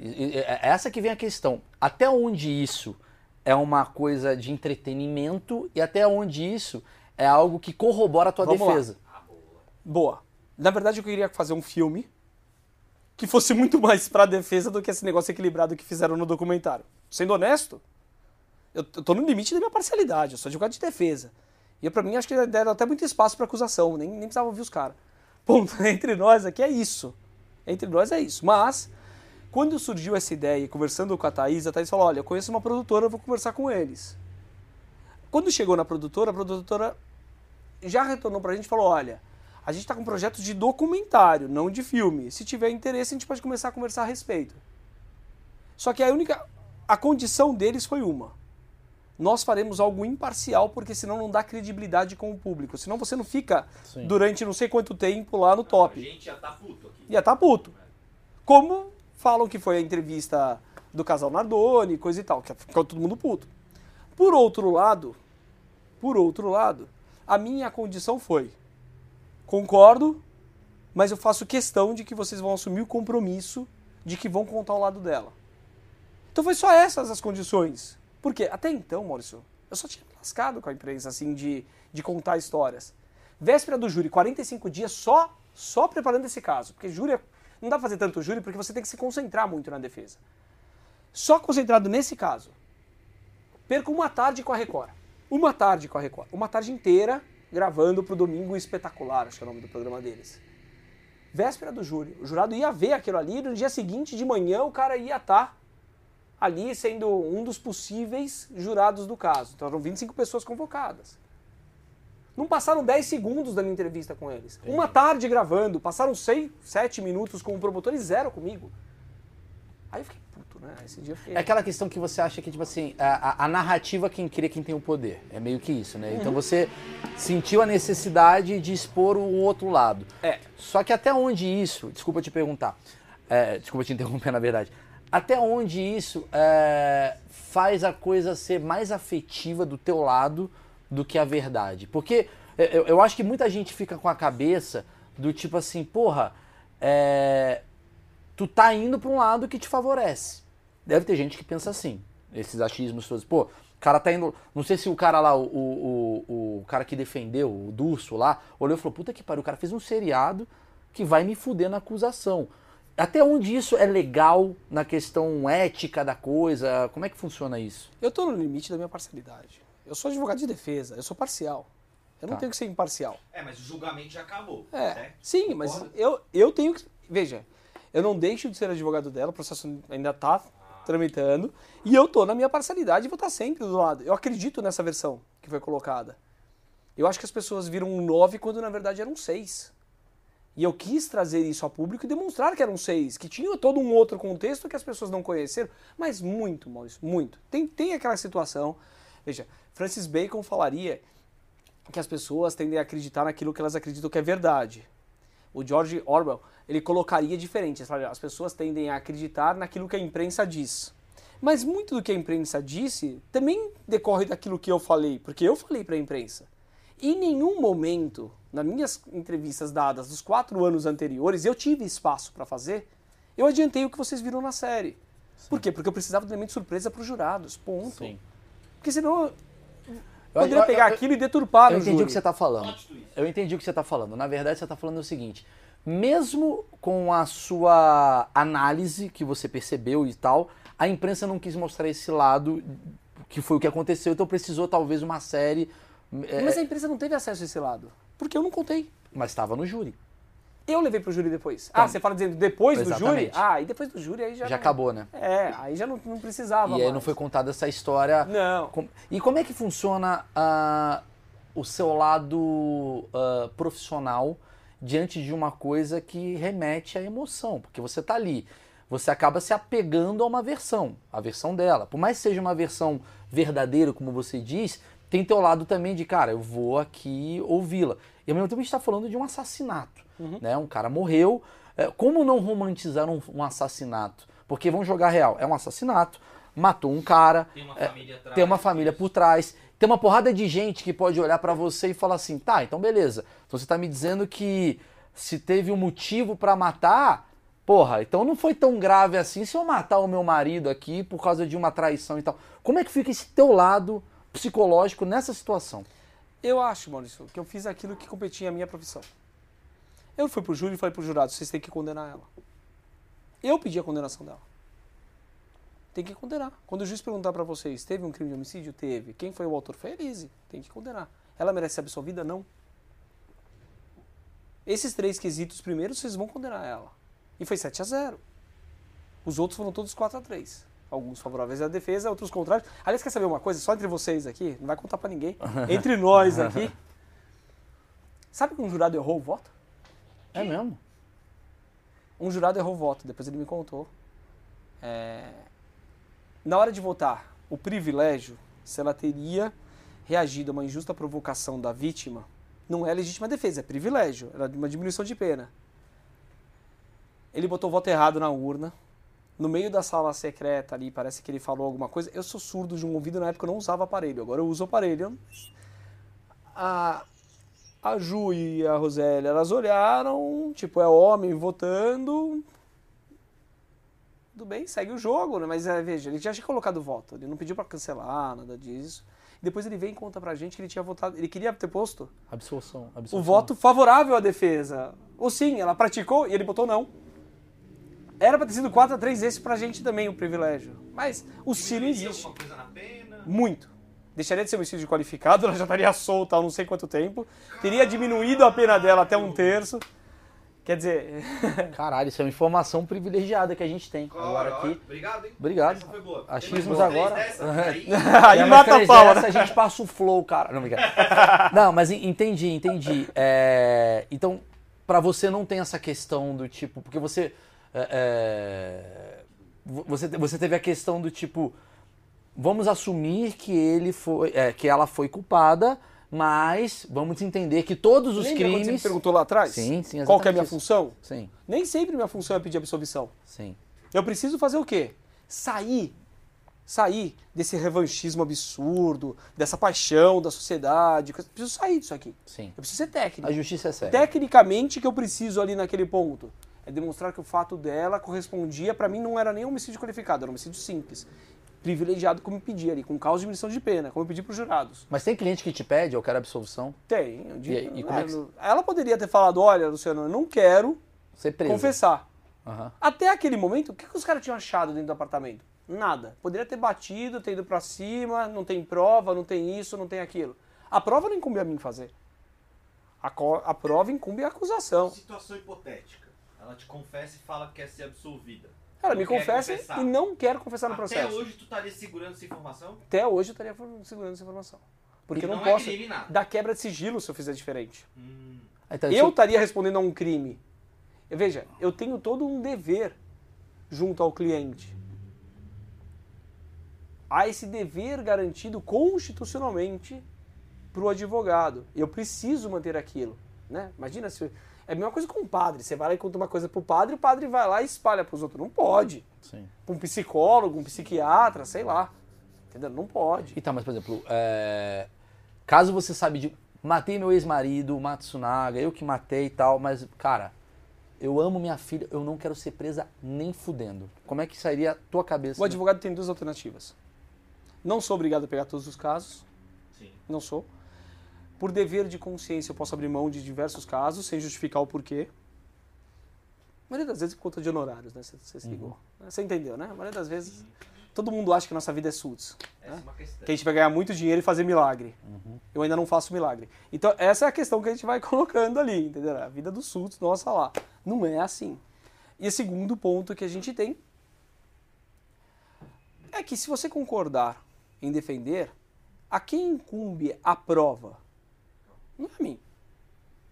Eu ali preciso ficar demonstrando tecnicamente. Tem prova ou não tem prova. E pura e simplesmente naquilo, porque o Ministério Público tem que fazer a função deles. A função deles é demonstrar. Se eles estão alegando de que efetivamente houve um crime, Tá, mas se você tem a certeza que houve um crime, você não fica mal lá dentro do tipo, puta, tô escondendo um crime que eu já sei. há casos que eu não aceito pegar. Pura e simplesmente que eu não vejo como eu posso ajudar a pessoa. Mas, a par disso, Maurício, se eu aceito a defesa daquela pessoa, você está confiando em mim para eu fazer a melhor defesa possível. Não necessariamente a minha defesa é negar e falar, ele não fez. Eu posso falar, olha, a prova aqui está fraca. Você não tem a certeza absoluta. A certeza além de uma dúvida razoável. Mas como é que fica o teu lado, como é que fica o seu travesseiro? Consciência, é. Como é que fica a sua consciência? Eu chego pra você e falo, eu matei o Marcão, atrapalha, interrompe pra caralho, eu tô puto. Matei esse filho da puta. Eu matei, tava nervoso, matei ele. Você vai confessar? Cara, eu não vou confessar porque eu quero ficar com meu filho. Vamos trabalhar com isso. Puta, mas e você? Como é que você fica, tipo assim, sabendo que você Eu deixou livre. técnico. Mas você deixou livre um cara que pode matar Não, outra eu pessoa. sou técnico. Eu tenho que ser uma pessoa absolutamente técnica, Maurício. Absolutamente técnica, técnica a ponto de, veja, é, eu ali, eu não sou polícia, eu não sou Ministério Público, eu não sou juiz. Mas você sabe que alguém cometeu um crime e tá solto. Eu sei que alguém cometeu um crime e eu vou atuar dentro dos limites da minha. O que eu ensino meus alunos? Seja técnico. Você pode falar, eu não quero confessar, mas se a prova indicar aquilo, não tem o que fazer. Você pode não confessar, você será condenado. que então os órgãos correspondentes que façam o seu trabalho bem feito. Agora, num país que você tem 44 mil homicídios no ano, que é o que a gente teve no ano passado, são, a, quanto tempo a gente está aqui falando? Uma a cada hora, a cada hora gente tem cinco homicídios, cinco pessoas cinco. foram mortas. Deu cinco. Você tá solto aí, devia estar ajudando a galera. Entendeu? Entendi. Veja, o meu ponto, eu sou um técnico. Sim. Não, pra- não pratico justiça divina, não exerço outras formas de justiça. A minha forma de atuação é estritamente de acordo com o que está na legislação. Por mais nefasto que seja o crime, por mais horrendo que possa ser o crime, eu atuo de acordo com a lei. Você já Ponto. defendeu alguém que não te contou a verdade depois que Inúmeros. Pff, Inúmeros. Nem sei quantos. E como é que fica a tua credibilidade? Porque imagina assim, imagina que eu chego pra você e falo, eu não matei, eu não matei, eu não matei. Tu vai falar, ele Mas não você pode, matou, se você ele não quiser, você vai matou. negar pra mim até o resto da morte. Mas no processo, analisando o processo, você sabe. Já aconteceu de você falar, maluco, posso falar um negócio pra você, cara? Eu sei. Eu sei que você matou. Não, já aconteceu diversas coisas. Do tipo, você fala, não, isso não pode ter sido isso. Você falou, sei lá, você não fez isso, você não praticou essa lavagem, mas eu tô vendo a lavagem aqui. Eu vejo que você é muito inteligente. Eu vejo que você. Não, eu vejo, eu É. vejo. Você, você, É. você, você argumenta bem e tal. E eu imagino que você tem uma inteligência emocional. é, você deve ter estudado bastante sobre isso para você saber é, como conseguir, às vezes, uma confissão de alguém que seja seu cliente. Que ele é a principal pessoa que você está defendendo, você precisa daquilo. Tem alguma técnica que tu utiliza, assim, do tipo, para onde eu vou, o que, que eu faço? Você vai aos poucos, aos poucos, você vai colocando que aquilo que a pessoa está te apresentando não corresponde à verdade. Se eu chegar de plano e falar, ó, você tá falando um monte de merda, um monte de mentira, coisa e tal, eu perco a confiança da pessoa. Relação cliente-advogado é uma relação de confiança. A confiança você não adquire do dia para noite. Ela depende de alguns fatores. Entre esses fatores, tempo e credibilidade. Então você precisa. E você vai mostrando, olha, você está falando isso, mas olha esse documento aqui. Olha essa outra perícia que acabou de chegar. Olha essa informação que chegou aqui no processo. Ou olha isso aqui que eu encontrei. Então aí você aos poucos você vai, Vai colocando. abrindo. Sempre aos poucos. Sempre aos poucos. E aí às vezes você fala, olha, você pode esconder do mundo, mas esconder de mim, Sim. Aí quem se lasca é você. Porque se eu não souber exatamente o que aconteceu, como é que eu vou, Eu vou fazer defesa? Como é que é a relação cliente-advogado? Você encontra todo dia, uma hora por dia, você se liga? Como é que é que funciona esse... Não, depende do cliente. Tem cliente que me dá bom dia, boa tarde, boa noite. E às vezes o bom dia do cara é perguntando se teve alguma novidade ele falou comigo ontem à noite. Então, tipo, não, é, não funciona assim. Mas por lei, como é que funciona assim? Você tem direito a conversar com o seu cliente? Não, depende do que você estabeleceu no contrato com a pessoa. Depende exatamente da sua relação com a pessoa, etc. Boa parte dos meus clientes falam comigo, quando eles me ligam, eu falo, putz, você tá me ligando é porque teve algum problema. Porque diferente da profissão de vocês, ninguém me liga pra contar uma boa notícia. Ninguém. Ninguém te chama Não pra tomar tem cerveja. isso, é. Você tá mó feliz, uma primeira É, tá cerveja vendo? entre amigos. Não, Porque cara agora- né? Só, só notícia ruim. É, é triste, triste. Você vai Tá interromper pra difícil. isso, caralho? Ah, velho. Ah, então, assim, mas assim, o que eu quero saber é que você tá falando dos clientes que estão soltos aí, obviamente. Mas tô falando do cara que tá preso, o cara fez uma merda, suspeito e tal. Como é que funciona ah, esse encontro com esse cara? Normalmente eu vou conversar com meus clientes quando eles estão presos, quando eu tenho alguma novidade do processo para conversar, ou quando eu preciso de alguma informação dele. Por exemplo, tá num prazo de juntar testemunha, tá num prazo de juntar documentos, aí eu vou falar com o cara. Sim. Não fico indo lá toda semana, coisa e tal, não tem a menor condição. Não dá tem tempo, isso. Não. E no caso de uma Elise Matsunaga, como é que você encontrava ela? Era Da porque ela- mesma forma. Mas no, No caso dela, Ah. eu ia bastante até Tremembé, que é onde ela estava presa. Sim. Longe, né? Daqui de São Paulo pra lá, demorava umas duas horas pra chegar. E eu ia de moto, ia passeando, ia de boa. Era um dia que eu falava pra minha mulher, não vai contar pra ela, que eu falava pra minha mulher que eu tô indo trabalhar, mas tava indo passear de moto. Então eu Sim. andava de moto o dia inteiro, fazia lá a coisa, dava uma volta e voltava de moto. entendeu? Entendi, entendi. Aproveitava pra, pra descansar um pouco também a cabeça. Entendi. É, você, ela, ela pagou o honorário no caso, ou foi você fez uma... Criminal não recebi nada. Não. Porque você foi pelo caso. Foi porque naquele momento ali a gente não decidiu que não ia cobrar. O escritório não cobrou dela pelo criminal. Então, E até nada. hoje você faz... Eu, criminal dela, veja, mas foi um caso legal da minha vida, né? Foi. Porra, você tá aqui. disso, né? Foi um caso Ele bacana. conseguiu o que ele queria, que era estar aqui. Quer tá- Era esse, Tá vendo? esse objetivo Foi todo. isso desde 2012, eu falei, olha, Maurício Meirelles Vai um dia me chamar. vai ter lá Foi a época que um sei programa. quem, ele já tava de olho. Não, mas assim... Todo mundo deve achar que você tá milionário. com o É, caso todo mundo tá achando que você dela. tá milionário com o caso No dela. caso, caso dela? É. Não, caso dela não. É, é por outras coisas, por causa de caso... Mas não faço milagre. Não, entendi, entendi. É, é, E aí você tá me falando agora que ela vai ser solta agora em regime semiaberto. Ela já está no regime semiaberto. Ah, tá. Ela está no semiaberto, mas o semiaberto dela. Todo mundo acha que o semiaberto é aqueles achismos. entendeu? É, exato, é por isso que tá Todo aqui. mundo acha que o semiaberto, a pessoa necessariamente vai sair durante o dia e vai voltar à noite para prisão. Caixão. Todo mundo acha isso. Não. Semiaberto não é isso. Semiaberto é um regime mais brando. Nós temos três regimes, para vocês entenderem: fechado, semiaberto e aberto. O fechado, 24 horas por dia numa penitenciária de segurança máxima ou média. Alguns ficam no fechado ainda pior, quando está em penitenciária federal ou quando está em regime disciplinar diferenciado. Regime semiaberto é aquele em que a pessoa ela está numa segurança menor. Ó, gostei da forma que você pede a cerveja aqui. No meio do regime semiaberto, o Ó. cara falando. É que semi-aberto já dá, né? Semiaberto. Já pode, né? Já abri aqui. Semi-aberto já- Aí que eu vou... No Boa. semiaberto você pode trabalhar dentro ou fora da penitenciária. Tá. Trabalhar é obrigação de qualquer preso. É que você não tem trabalho para todo mundo. Onde a Elise está, ela tem trabalho desde sempre. Então, só de remissão de pena dela, a gente já conseguiu quase dois anos. Ah, ela tá trabalhando com E o que que é a remissão de pena? De você descontar a pena da pessoa. Você desconta. Então, se ela teve 16 anos e 3 meses lá do homicídio, eu tiro dois anos da pena dela. Tem que cumprir 14 anos e 3 meses. Entendi. Entenderam a forma do Entendi. desconto? Entendi. No semiaberto, se você arrumar um trabalho fora da penitenciária, autorizado pelo juiz, você pode sair de manhã, trabalha e retorna. Sim, mas ela Tem tá- semiaberto em São Paulo, por exemplo, no CDP de Belém, você tem uma aula de progressão ali do lado. As pessoas saem, trabalham, assistem o jogo do Corinthians, coisa e tal, e voltam. Tem Normal. horário pra voltar. Tem horário pra voltar, toca sirene, coisa e tal. Ela trabalha dentro, ela sempre trabalhou dentro. Ela tá trabalhando com o quê? Costura. Costura. Sempre trabalhou. Ela foi presa em 2000 e...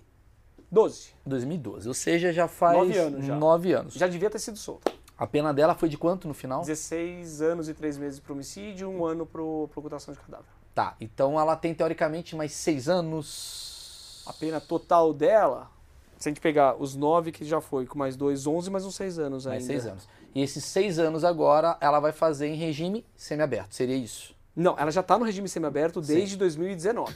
Então, ela vai fazer No mais... regime aberto. O que que é o regime aberto? Então, isso aí do semiaberto, É, tá o pessoal pode sair, voltar e tem as saídas temporárias, que é as Sim, sim. saidinhas que todo mundo fala. Sai, fica um tempo. Por que que é assim? Porque nosso sistema é um sistema progressivo. Ou seja, é difícil você pegar um cara que está fechado o tempo inteiro e já jogar o cara de volta na rua. O Estado faz o quê? Já entendeu isso há muito tempo. Isso foi um Mark System criado lá na Austrália, na- no século XIX ainda. Um sistema do que, olha, se eu faço tudo muito fechado, eu não dou esperança para a pessoa e a pessoa não tem por que ela colaborar com o sistema ou ela pensar que pelos méritos dela ela pode sair. Então nosso sistema é um sistema progressivo de que a pessoa, se ela cumprir o que é obrigatório para ela, e se ela vai lá, trabalha, ela cumpre as regras, por mérito dela ela pode ir alcançando a liberdade. A Elise é uma pessoa que nunca me deu um, nada de trabalho. E nem pra polícia. Nada, para isso, nada, zero trabalho, zero. Não tem uma falta disciplinar, sempre trabalhou. O que eu falei para ela, Elise, seja uma mosquinha no meio do pátio. É o que ela é lá dentro. Lá dentro ela não é a Elise Matsunaga que vocês falam, que está lá dentro, ela é mais uma presa que é calada, que é quieta. É o jeito dela. Muito trabalha, trabalha todo dia e pronto. É- Essa é ela lá dentro. Hoje ela está no regime semiaberto, então que ela pode ter umas saídas temporárias. São é, algumas oportunidades no ano definidas pelo juízo da execução criminal. Agora em setembro ela sai de novo. E logo eu consigo o regime aberto para ela. O que, que seria o regime aberto? Regime aberto, pela nossa lei, eu teria que ter um lugar chamado casa de albergado. Ou seja, que a pessoa dormisse no sistema penitenciário. Não tem isso em São Paulo. Nem vou ter em São Paulo, é muito preso. Não dá para fazer e criar esse sistema. Então, nosso regime aberto ele é convertido em prisão domiciliar. Ela sai com algumas regras. Você não pode sair à noite, você não pode beber, você não pode fazer isso. É, bota algumas regras, tem que comparecer de vez em quando em juízo para justificar. tornozeleira? Não, no caso dela não vai ter. É, raramente tem isso no nosso sistema penitenciário. Não tem licitação para tudo, é difícil. Então, esse é o que acaba tendo nosso de. Eles acabam reservando a tornozeleira para outras hipóteses mais necessárias. O dela, ela sempre se apresentou em juízo, ela nunca. Tá. Mas vamos lá. né? Eu- aí agora sou eu fazendo o papel do, do- da acusação. Eu acho que é muito interessante esse debate, até porque eu tenho muito achismo, muita ignorância no tema, você é um especialista do tema, assim como alguns outros juristas, advogados que devem estar assistindo. Eu sou ignorante, vou fazer uma pergunta bem ignorante. Uma pessoa independente da história, porque eu vi a história uh, humana da Elise e realmente uh, você começa a entender, assim, você fica até um pouco do tipo, caramba, a menina sofreu pra caramba uma série de, de, de questões ali com o ex-marido dela, abusos psicológicos, igual você relatou tal. O cara traiu ela, ela ficou puta, teve um crime Não foi a traição. A traição. Não, tudo bem, mas foi. Mas pelo que eu vi ali na história, ah, ah, ela foi rebaixada, o cara tinha arma pra caramba Uhum. na casa, ela acabou tomando a, a, a ideia, a iniciativa de dar um tiro no cara, A matou o arma cara. lá era um utensílio doméstico, como Sim. se fosse uma faca ou um garfo. Todo Sim, lugar. em todo lugar. Ela, o cara tinha um arsenal dentro de casa, ela pegou a arma e matou. Até ali, igual você falou, puta, aquilo ali podia até, quem sabe, liberar ela de uma pena maior por conta de um crime mais passional, diria esse caminho. Só que ela foi lá, levou o cara pra dentro de um, de um, de um cômodo e ela cortou, porque ela tinha. Ela tinha. enfermeira, né? Ela, era, ela manjava de caça, né? Ela, ela, eu acho que o que deixa todo mundo. Se fosse só um assassinato, olha eu falo, mas se fosse só um tiro ali, eu acho que a sociedade ela teria uma questão do tipo, Ah, deu puta, uma merda. deu uma merda e tudo bem, ela merece ser É. presa e tal. Quando ela corta o cara, começa a vir a coisa da crueldade. E mesmo morto, eu ainda incorporo, encaro isso como uma crueldade na minha cabeça. É um cara que conviveu tal. Aí eu vou te fazer a pergunta. Você não acha meio. O Brasil é um país meio de impunidade, às vezes. A gente vê, a gente tá. As pessoas elas se manifestam com raiva por conta da impunidade. Tanto que a gente tem um. O, o presidente que foi eleito foi porque o cara vai acabar. Bandido bom é bandido morto. A gente vive nesse, nesse, nesse lugar. Quando você me fala que uma pessoa, por mais que seja um lado humano, por mais que seja a melhor pessoa, é do cara, canta karaokê lindamente, ela é linda, a filha dela, não importa. Quando a pessoa mata e faz esse ah, recorte, né, essa coisa que você falou aí, segmenta ah, ah, a vítima, e ela tem só nove anos de uma condenação num regime fechado, você não acha que isso contribui para uma impunidade? Por mais que seja técnico? Eu acho que ela está pagando aquilo que a legislação impôs a ela. Acho que a pena dela foi mais elevada do que deveria ser comparada com outras pessoas que praticaram fatos semelhantes. E acho que ela acabou, pelo sistema de justiça, por conta de toda a repercussão, tendo mais pena do que outras pessoas. Ela cumpre o que foi lhe dado, ela trabalha lá dentro, ela tem direito à remissão de pena, ela está pagando aquilo que o Estado impôs.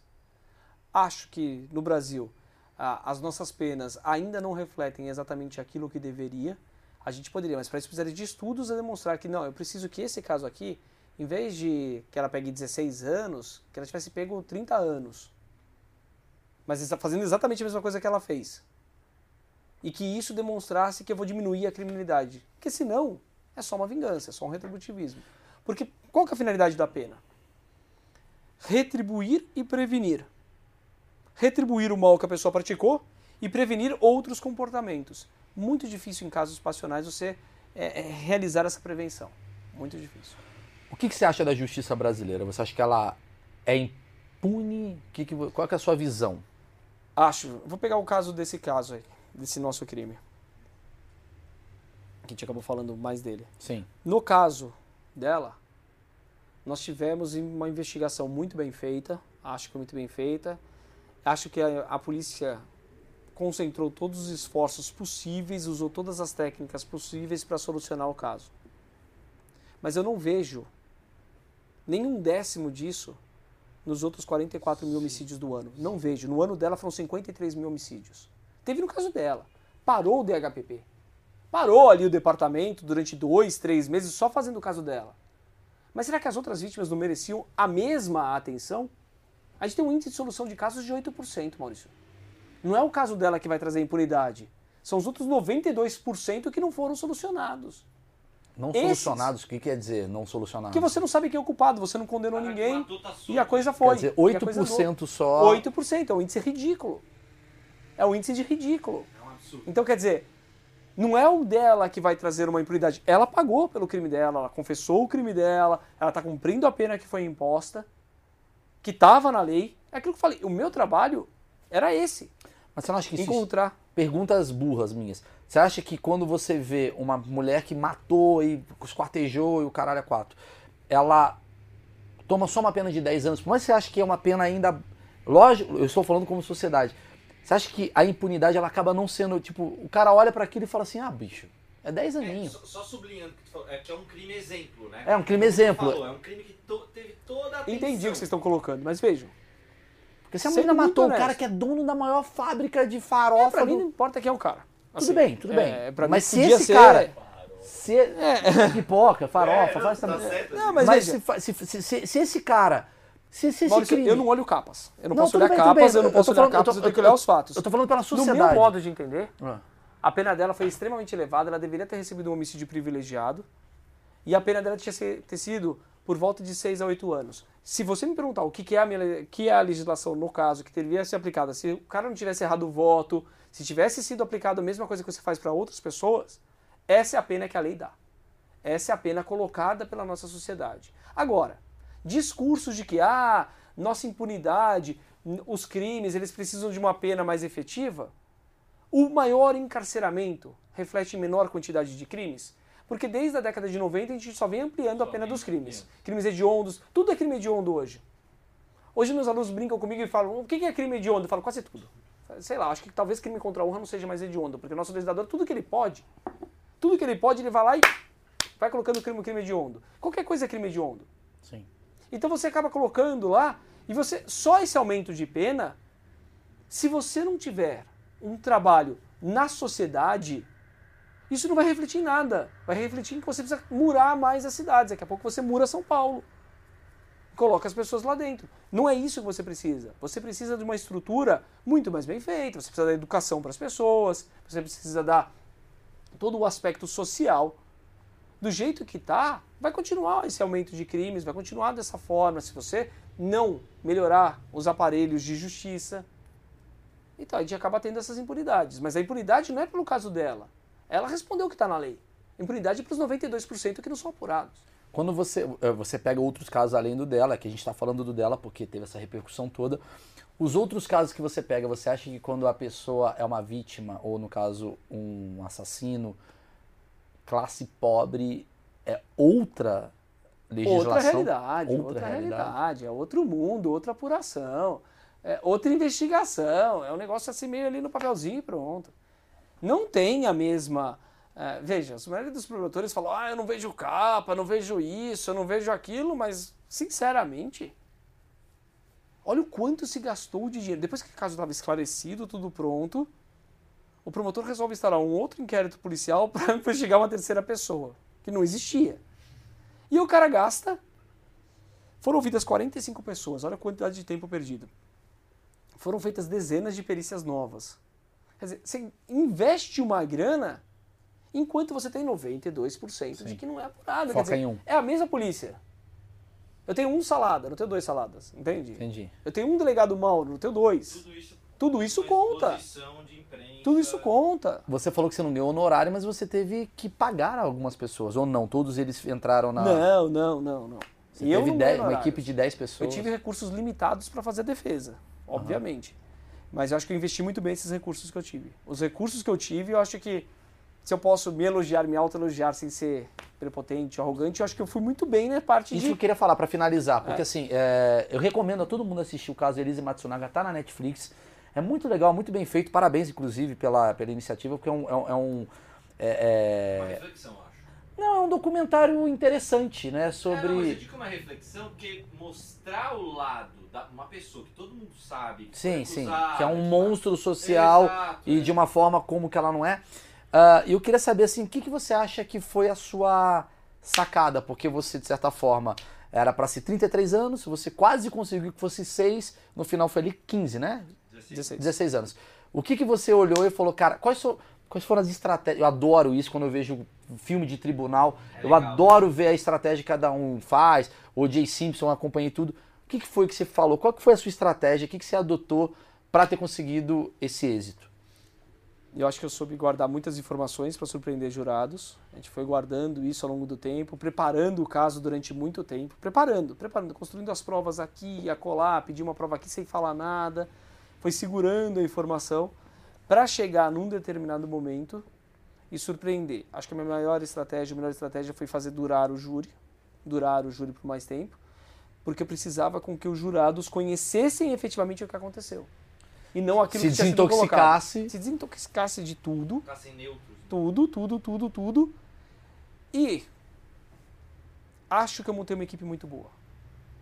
Tive um, aparelhamento de uma equipe que foi extraordinária e todo dia motivava os caras, todo dia na frente da menina.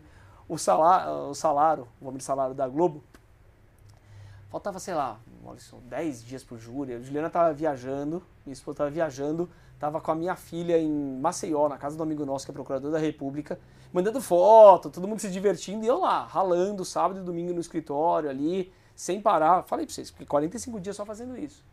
Aí eu desço pra almoçar no domingão, eu vejo o Valmir Salário voltando. Ele todo suado, ele não deve lembrar disso, mas ele todo suado, molhado, assim. Tava caminhando, né? Tinha ido fazer um exercício. Ele põe a mão assim no meu braço e fala: Pode só botar. Tá chegando o júri, né, doutor? Você me chama de doutor. Eu falei: Tá, legal, né? Tá chegando. Ele, Vai ser um massacre, hein? Caralho. Porra, eu era um advogado de defesa, entendeu? Eu podia ter tomado um soco na cara disso e. Puta, tomei o soco, mas podia ter abatido e falado, puta, vamos, vamos embora pra Maceió também, já ferrou mesmo, não tem o que fazer. Mas eu usei aquilo como motivação.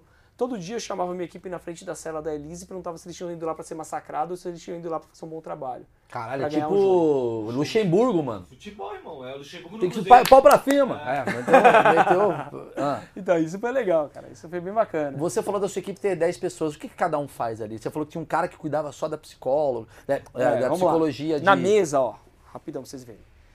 Ah, pensa na mesa do júri, tem quatro pessoas sentadas, a Elise aqui. Então a Elise, do lado da Elise é a Juliana, que é a advogada civil da Elise, Que é a sua minha esposa. esposa. A Juliana é foda. Se eu, se eu sou alguma coisa boa, ela é mil vezes melhor. A Juliana realmente ela manda muito bem. Então a Juliana tava ali, ela tinha toda a confiança da Elise. A Juliana, aí tava eu do lado da Ju, e a Juliana estava lá como advogada civil, porque se viesse alguma questão do civil, eu precisava que alguém que entendesse alguma coisa de civil falasse, porque eu não entendo porra nenhuma de civil, né? Eu entendo de penal, tem um podcast que é penal mais legal, aproveitando fazer uma propaganda. Penal mais legal. Bem legal, o penal é mais legal, quem gostar. Sobre esse caso, tem o episódio 23, que eu tento reproduzir a minha defesa nesse caso, Ah, maravilhoso. Eu vou quem escutar. quiser ver. É, do meu lado estava a Roseli Sólio, que é uma advogada especialista em perícia, e o sócio dela, que foi perito durante 30 anos no IC, no Instituto de Criminalística, porque nesse caso a perícia é importantíssima. Então, esses eram os quatro que estavam aqui. Sem- é, na plateia, ali do lado, tinha o médico, o Dr. Ricardo, para questões médicas que pudessem surgir ali, ele dá esclarecimentos técnicos para a gente, afinal de contas, o meu perito, o Sami, que é um perito extraordinário, o Samuel Jundi. Esse cara, o nosso assistente técnico que apareceu lá na série, tá na ONU agora, fazendo trabalho para a ONU, já fez a exumação do Jango, quer dizer, é um cara que tem uma experiência absurda com a nossa idade, assim, absurda. Você fala, meu, precisou nascer 20 vezes para É legal pegar esse cara pra fazer um achismo. Ele? Defesa- Fazer o achismo com ele? É, só acho que ele tá na ONU, você consegue fazer a distância? Deixa eu conseguir ir pra ONU. Ele, ele, ele paga a passagem? Como é que faz? Ele faz virtual. Coisa virtual. Porra, legal Com ele seria sensacional. falar se com o cara da. ONU. Vamos, Porra, ele, ele deve estar vendo esse Ligamos vídeo. pra ele já daqui. Boa. É um perito. A gente para e liga. Tava na série, o Sam, É. é isso? Samuel Jundi. A gente liga pra ele daqui agora, se ele atender. Eu não sei onde ele tá. É o da barba? Não, não, não. Esse da Bárbara é o perito do. Do deles. É, é o perito do- da justiça. Esse cara é maravilhoso. Pra entrevistar é maravilhoso. Tem um cara lá. Corpo fala. É, seu corpo fala com você, o cara do Senhor dos Anéis. Maravilhoso. O corpo é mais bonito por dentro, o homem é mais bonito por dentro do que por fora. Isso é maravilhoso. Ele fala- Mas esse cara, você acha que. Você acha que ele daria aqui um. um- é acessível? O Sami? Não, o Barbinha lá. Não sei, ele não tem muito contato. Tá. Ele, eu achei que ele fez um péssimo trabalho no nosso caso. Fez um trabalho horrível. Tretou, Ah, tretou, tretou. cara. Não, não tretei. É Cortes. Já Não, eu não tretei, mas veja. Polêmica. O cara era o segundo homem do Instituto Médico Legal e não pediu um exame. Fez tudo olho nu. É aquilo que eu falei numa entrevista quando saiu do júri. Ali no júri, depois que ele falou, eu falei, ah, veja, a gente não pode mais ter um processo penal que aquilo lá garantia só idiota. Eu tenho que acreditar porque o cara tá falando que foi aquilo que ele viu. Aí eu pergunto pra ele, mas porra, peraí. Você tirou uma foto daquilo que você tá falando que você viu? Ah, não, eu acho que não tinha máquina fotográfica. Tinha foto do corpo externo. Como não tinha máquina fotográfica? Não tirou porque não quis. Não mandou fazer um raio-x porque não quis. Não mandou fazer uma ultrassonografia porque não quis. Não mandou fazer um anátomo patológico porque não quis. Sim. Então, ó, tinha o médico, o Ricardo, tinha a psicóloga, a doutora Jaqueline, que era sensacional. As sacadas que ela dava, às vezes a gente tava ali nos embates com o promotor, coisa e tal, ela ficava olhando os jurados. E você tá blá blá blá, você é isso, blá, blá. Tá xingando, um tá xingando O outro. jurado tá assim. Sabe aquelas coisas que você tá xingando o outro, ela fazia assim pra aumentar o. Ela era do Bernardinho. É, ela, ela É. aumentava e às vezes ela fazia assim, corta, corta, para, para, porque tá- não pode ficar chato pro jurado, entendeu? Tudo é uma criação de empatia. Ah, sim, tem um entretenimento. Eu preciso me colocar no lugar do jurado. Se eu tô sentindo. O cara tá oito dias longe da casa dele, né? Se o cara tá achando que eu tô brigando ali por questão que não tem relevância nenhuma e o cara começa a fazer uma cara de que não tô gostando, você tem que parar com aquilo, Você porque senão atenção. Você que toma, entendeu? Então ela tinha isso, ela me falava às vezes quando eu surpreendi o promotor, ela falava, olha, eu não sabia. Do tipo, sabe quando. Ela tá de olho em reações que te interessariam, É, né? é, essa era a função Isso dela. é genial, cara. Metaforanda. É, metaforando, Não, né? ela De certa foi, ela forma. foi maravilhosa. Isso é genial, cara. Parar pra pensar que é, você, na verdade, é um cara que é baseado. Eu chego a essa conclusão. O advogado criminal, ele não é só um advogado de técnica, mas ele é um advogado de comportamento também. Porque não, você então, o tempo sabe. inteiro analisando a pessoa pra ver se a pessoa tá relaxada, se a pessoa não tá relaxada, se a pessoa tá prestando atenção, pra onde tá indo os olhos dela. Se eu tô falando com o jurado, ele tá olhando pro outro lado. O que, que eu fiz no júri? Lembra que eu falei que eu juntei um monte de imagens? Conforme eu ia falando, pro jurado não ter que ficar olhando pra minha cara só durante uma hora e meia, conforme eu falava uma palavra, a minha outra assistente que tava lá, a Júlia, tem meu braço direito, esquerdo, pé esquerdo, tudo meu lá do escritório é a Júlia. Então a Júlia, é na verdade, é como se fosse meu grande HD, porque ela eu falava uma palavra, ela sabia a imagem que ela tinha que colocar no telão para que quando os jurados tivessem me ouvido falar, eles olhassem uma imagem. Por quê? Existem várias formas de linguagem. Eu tenho a linguagem corporal, eu tenho a linguagem falada, eu tenho a linguagem do silêncio. E as pessoas memorizam quando elas veem imagens. Então, conforme eu estou falando, por exemplo, eu falava assim de violência psicológica contra a mulher, tinha uma imagem de uma mulher chorando. Eu falava de prostituição, tinha uma imagem de uma prostituta de luxo, só o corpo dela de vermelho, com sapatão, coisa e tal. A criança, ela tinha sido estuprada, botava uma imagem de uma violência doméstica contra a criança. Para quê? Para demonstrar justamente aquilo, para as pessoas entenderem aquilo que eu estou falando e Sim, não é ficarem só. Se ficar só na minha voz, o cara vai olhar a plateia, o que, que a jornalista está fazendo, se cruzou a perna, se não cruzou a perna, se estava suando. Então, para. Se é para desviar a atenção, desvia para o telão e vê o que está acontecendo no caso. Então, isso tinha lá a Júlia fazendo isso. Deixa eu ver quem mais que estava no caso. Ah, tinha mais duas estagiárias. Tinha Pegar café. né? Galera pra pegar café. aqui. Ah, Tava- Tinha, não, mas é que muito. a- O processo tinha mais de 20 volumes. Não dá pra eu saber exatamente onde tá. Todo mundo tinha um índice ali na hora, tava falando alguma Cada coisa, alguém me chegava. tipo, É, é, o pessoal chegava ali e me dava, por exemplo, tá falando das folhas 17.250. Alguém chegava e me dava a folha na mão. Cu, Maurício. Aí você tinha, eu tinha um advogado também muito bom em júri, para dando conselhos, ninguém sabe tudo, né? Então, Pelo amor de Deus, cara, é, é muita informação. Quer dizer, você, você ficou sabendo mais da Elise do que da sua esposa durante um tempo ali, né? Acho es- que ela não sabe mais. É, você- Provavelmente minha esposa sabe muito mais. Ah, sim, claro, claro. é que mulher, né? Ela é, também tem isso. Que ela se aprofundou mais na coisa cível também, né? Pra finalizar, você. Não, não, digo que a minha esposa sabe muito mais de mim do que essa. Ah, É- sim, é também mulher, tem isso, né? Sabe como é Tá, é? Mulher vai longe. Você e a Elise, como é que tá a sua relação com ela atualmente? Vocês se falam, às vezes mandam um emoji, como é que tá?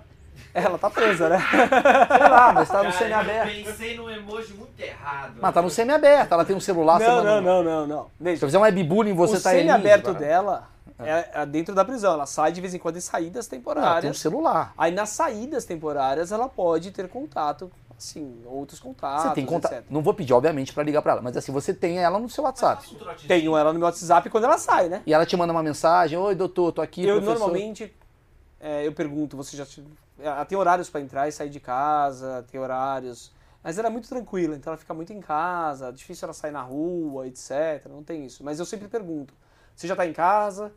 Você já voltou? Porque ela tem os horários que quando ela faz na saída temporária eu preciso. Acho que ela tá assistindo isso daqui. Não, porque ela tá presa. Não, mas quando ela sair. Ela vai assistir, com certeza, ela assiste. Mente.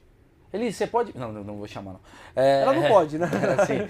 Mas é interessante, então. Ah, e o que, que é a rotina dela atualmente, quando ela tá fora?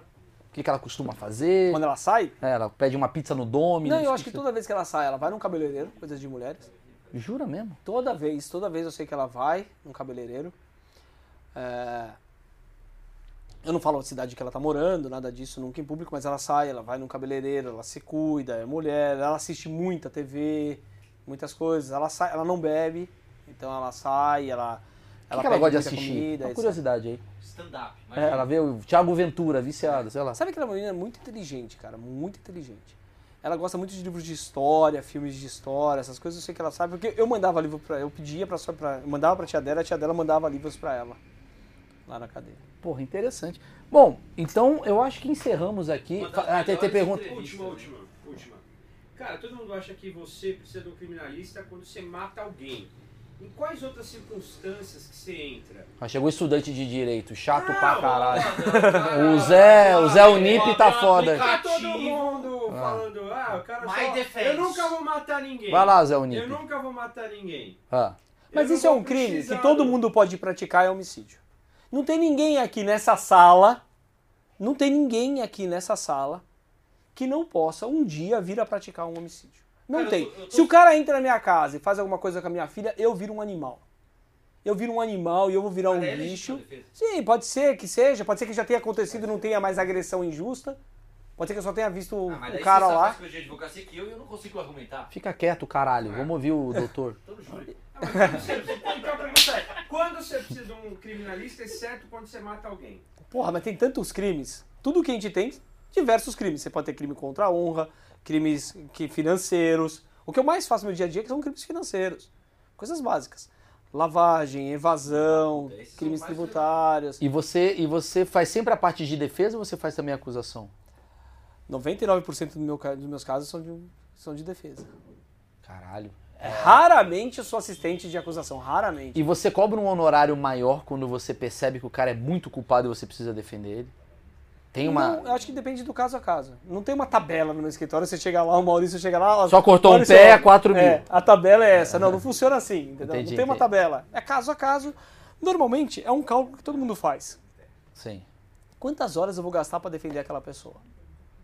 E de acordo com aquilo, a gente fala, todo mundo fala, "Ah, porra, advogado cobra caro pra caramba, advogado criminalista cobra mais caro ainda, mas quantas horas eu tô gastando pra aquilo? Quem não dorme à noite sou eu. 17 mil Quem tá páginas. trabalhando no final de semana sou eu. Quem rala até meia-noite todo dia sou eu. Todo mundo vê você andando de lancha, você andando de quadriciclo, você andando de jet. Todo mundo vê você fazendo um monte de coisa legal. Mas você lascando, se lascando ali de madrugada, trabalhando, você virando noite, você acordando assustado de madrugada. Veja, eu não- você não consegue parar de trabalhar, Maurício. Não consegue. Pega um caso. Às vezes eu tô tomando banho, Não, agora me vem a tese de defesa, mas me vem a tese de defesa de determinado caso. Cara, é ridículo. Eu tenho que sair correndo, pegar o gravador e gravar pra não falar, porque senão eu vou esquecer depois. Não, ele fez agora, antes de gravar a entrevista, ele, ele, ele do nada, como se fosse, vou comer um amendoim, ele falou, peraí que eu vou soltar uma liminar. Foi um negócio assim. Não, porque eu precisava autorizar a advogada do escritório a protocolar uma petição e precisava revisar o prazo dela. É E aí- isso. mas veja, você tá trabalhando o tempo inteiro. Sim. Mas tem caso muito legal também, viu, Rafael? Não sei se vocês estão gravando ainda, é só Vai, vai, tá gravando. Tem um caso legal pra cacete que teve lá no, no escritório. Parecia novela mexicana, cara. Me liga um advogado do escritório, puta top o escritório aqui em São Paulo. Não vou falar o nome do escritório, senão daqui a pouco identificar a pessoa. Mas um baita de um escritório importante em São Paulo. Também tem área criminal, mas é uma área criminal mais assim ligada a empresas, coisa e tal. Acho que os advogados lá dentro nem sabem fazer o que eu faço, que é mais defender pessoas. Sim. Né? Eu defendo empresários, todo, mas eu defendo muito pessoas. E o cara me liga e fala: Meu pai deu um tiro no namorado da minha mãe. Deu dois tiros no namorado da minha mãe. Eu falei: Quê? E eu, cadê teu pai? Não, ele tá por aí. Eu falei: Como é que ele tá? Ele falou: ah, Acho que ele tá meio que num surto. Eu falei: "Ó, Pega teu pai e interna teu pai. Leva pro teu pai pra uma clínica e interna ele. Aí fui conhecer o caso, Maurício. O cara tinha dado dois tiros, dois tiros, aqui, no órgão genital. Ó, já estamos no final da entrevista, pode falar. No saco do cara. Um dos tiros acertou um dos testículos e ficou alojado no testículo. Já comemos barato hoje, Maurício. Um dos tiros ficou lá alojado no testículo. O outro pegou na perna. Vai Ali- nascer o Homem de Ferro. É. Uma boa piada aí pra... Mas continua. Ah. Aí eu fui conhecer o caso. O caso foi o seguinte: o sujeito. Eles eram casados, tinham três filhos. Tem cinco minutos aí pra contar o caso? Vai, vai. Meu amigo, tem. Se quiser. Olha lá. O cara era casado. Tinha três filhos, dois advogados e um terceiro esquizofrênico. O cara era um cara bacana, esse meu cliente. Gente boa, meu. Deu dois tiros no cara, mas o cara era legal, juro pra Cara você. legal, É. Gente saco. boa, o cara. Eu sabia que ele tinha dado dois tiros no cara e defendi o cara. Mas eu provei o que aconteceu no processo. Deu dois tiros no cara. Mas por que, que ele chegou nesse momento? Três filhos. O cara era tão legal que ele foi fazer faculdade com o filho esquizofrênico para o filho conseguir fazer a faculdade. Mas ele passou de ano, o filho bombou e aí saíram os dois da faculdade. Lá atrás, lá atrás, o casamento já ia meio falido. A, e a, a mulher dele, ou a ex-mulher dele, era professora. E eles tinham um casal de amigos que viajavam juntos, frequentavam uma casa do outro. A mulher desse cara, que era uma japonesa, chama Carrion, cara. É, a mulher desse cara estava doente, é, com câncer, coisa e tal. Eles tinham um relacionamento, mas eles resolveram montar uma empresa juntos no litoral de entrega de cestas. E viajavam. O cara com a mulher e só a mulher do meu cliente. E ó, o meu cliente ficava trabalhando, ele tinha que trabalhar, coisa e tal. O casamento começou a desandar. O casamento começou a desandar, desandou, desandou, e meu cliente tinha um problema. Qual é o principal problema que o homem pode ter? É, Brocha. Meu cliente era impotente. Absolutamente broxa e impotente. E de repente, um filho casou, a outra filha advogada casou também, e sobrou o casal com aquele menino esquizofrênico em casa. E o casal já não tinha mais relação, o cara era impotente, coisa e tal. E a mulher propôs para ele para se separarem. Pô, o cara achou uma boa ideia. Se separar, continuar morando na mesma casa, só em quartos separados? Não mudou nada a rotina do cara. Dá pra fazer Ó, bagunça. Conselho que eu dou. Separou, tem que sair de casa. Sai, que dá merdas. Se não dá merda. Cortes. Entre nós aqui, já. É a cerveja que eles estão me dando aqui pra falar Não, mais. é dessa. É, dá merdas. Ficar dentro de casa dá, é a pior coisa possível. Saia de casa. O cara teve um ataque, uma parada cardíaca. Teve a paradinha cardíaca ali. A mulher achou que ia ser ruim se ele falecesse e eles estando separados. Afinal de contas, separado não vai ter INSS, não vai ter herança, não vai ter porra nenhuma. Eles começam a se reaproximar. Os dois começam a se reaproximar e o cara tá achando, Maurício, que ele reconquistou A mulher. a mulher da vida dele. Na verdade Ele era. vai naqueles Boston Medical Group, eu não sei qual que era a empresa, nem sei se podia Sei. falar o nome Ah, dessa empresa, mas... É pra deixar a biromba. Ah, é bom deixar aí já o jabazinho pra vocês, vocês Não, já aí, ligam lá é já. boa. Ah, Arrasta. Já usou, né? Não, ainda não. É, ainda é cliente. Ainda não, ainda não. É 37. paciente dos Calma, em breve, daqui a três. Aí, começa a ir lá e começa a achar que ia ter uma aproximação com a mulher, coisa e tal. Belo dia o cara chega em casa, vai mexer no computador, ó, tô falando de 2010 por aí, mais ou menos. Ainda é um computadorzão, vai mexer no computador e ele vê uma foto estranha, Maurício. Aquelas fotos de carro que só namoradinho tira, sabe? Aquelas fotos de perfil, coisa e tal. Tá a mulher e quem?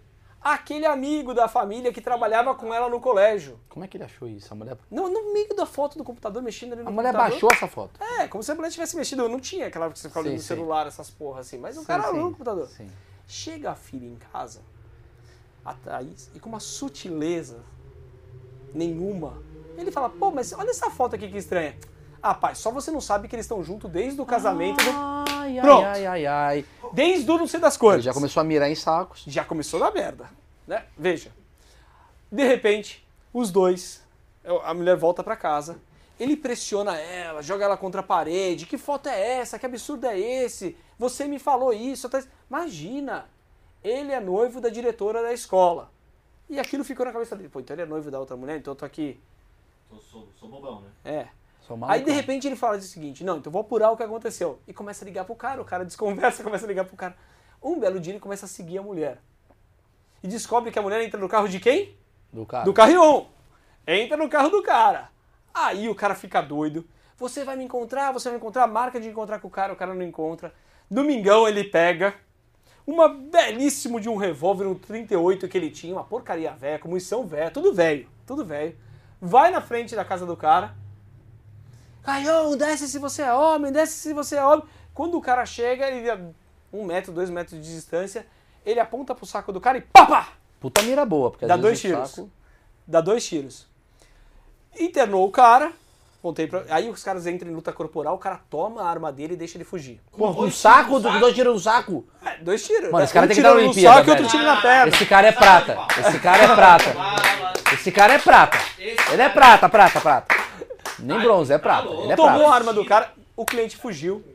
Quando vai pra delegacia, eu vou conversar com o delegado, não, precisa pedir a prisão dele, o cara tá internado, o delegado pede a prisão. O inquérito vai continuar, vai ouvir todo mundo, mas ele pede a prisão.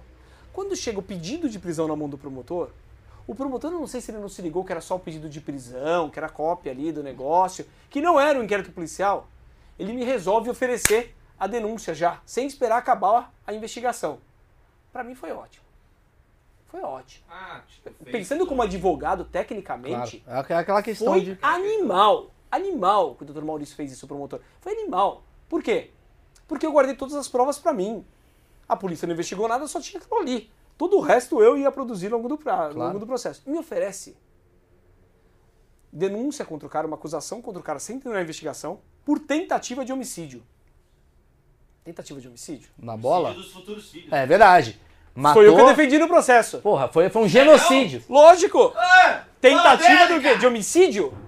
Só se fosse de homicídio do, do coisa. O cara, veja, vou conversar com meu cliente, depois que eu justifico pro juiz, ó, tá internado, tá preso, ó, tá internado, não precisa decretar a prisão. O juiz não decreta a prisão. Aí ele vai no meu cliente, aí teve a alta dele, ele foi no meu escritório e perguntou, onde acertou o tiro? O cara só se preocupava com isso. Podia falar, eu podia falar com ele de qualquer coisa, ele queria saber aonde acertou o tiro. Ele queria foder o... Eu falei, ó, um pegou no testículo, outro pegou na perna. Mas e aí? Eu falei, e aí o quê? Ele vai ficar impotente? Era só isso que o cara se Ele preocupava. queria deixar o cara igual O ele. cara queria deixar ele exatamente como ele ele. era. Isso é Pra que ele perdesse o amor da mulher dele como ele perdeu, entendeu? Caralho, velho do Conclusão. céu. Aí pra questão de impunidade que você não gosta, coisa e tal, vamos lá. O que, que eu fiz no processo? Defendi que eu tinha que desclassificar o crime de homicídio pra lesão corporal. Claro. Não foi tentativa de homicídio, ele tava a dois metros do cara tirou no saco do cara. Defendi isso. A juíza concordou comigo, a doutora Luciana concordou comigo, mandou para o outro juiz. Aí, Maurício, a gente tem uma coisa. Lesão corporal. Eu tenho três tipos, né? Hoje tem mais, mas na época três tipos. Lesão corporal leve, tem uma pena que vai até um ano, três meses a um ano. Lesão corporal grave, de um a cinco anos. E lesão corporal gravíssima, de dois a oito anos. Essa é grave. Na verdade, como o órgão é duplo, são dois testículos. Se você atingir um e não o outro, lesão corporal grave. Todo crime cuja pena mínima for até um ano, suspensão condicional do processo. Ele pode fazer um acordo com o Ministério Público, fica assinando o livro durante dois anos, justificando as suas atividades, e depois é extinta a punibilidade. Conclusão, esse foi o processo. Isso é uma, Legal, hein? isso é uma palhaçada. É uma legal. palhaçada. Você fez o cara não ter filho, caralho. O cara- Eu fiz o O cara fez o genocídio, velho. Genocídio. Genocídio. Matou o saco do Matou cara. o saco do cara, velho. você- matou o saco do Você, cara. como um homem, no clubinho dos caras. Mas entre nós aqui. falar, Ó, também, É. peraí. É muito bom que a gente transformou o que é o direito num bagulho. Ó, vai tomar no cu, irmão. É briga de bar, eu diria. imaginando o juiz, ó. Vai tomar no cu, irmão. Pô, o saco do cara, o saco cara. do cara, mano. Tá? Mas diz aí, caso engraçado pra caralho. Em casa é literalmente engraçado pra caralho. E terminando, é, eu vou falar. Mas peraí, peraí. Diga. Mas se fosse você dando um tiro nele, É. você ia que ter um advogado que nem eu. Não, tem que ter você de... defenderia quem? Não, Ele, lógico, paga, ele deu caralho. seus filhos no saco, porra. então, aqui, pode cortar.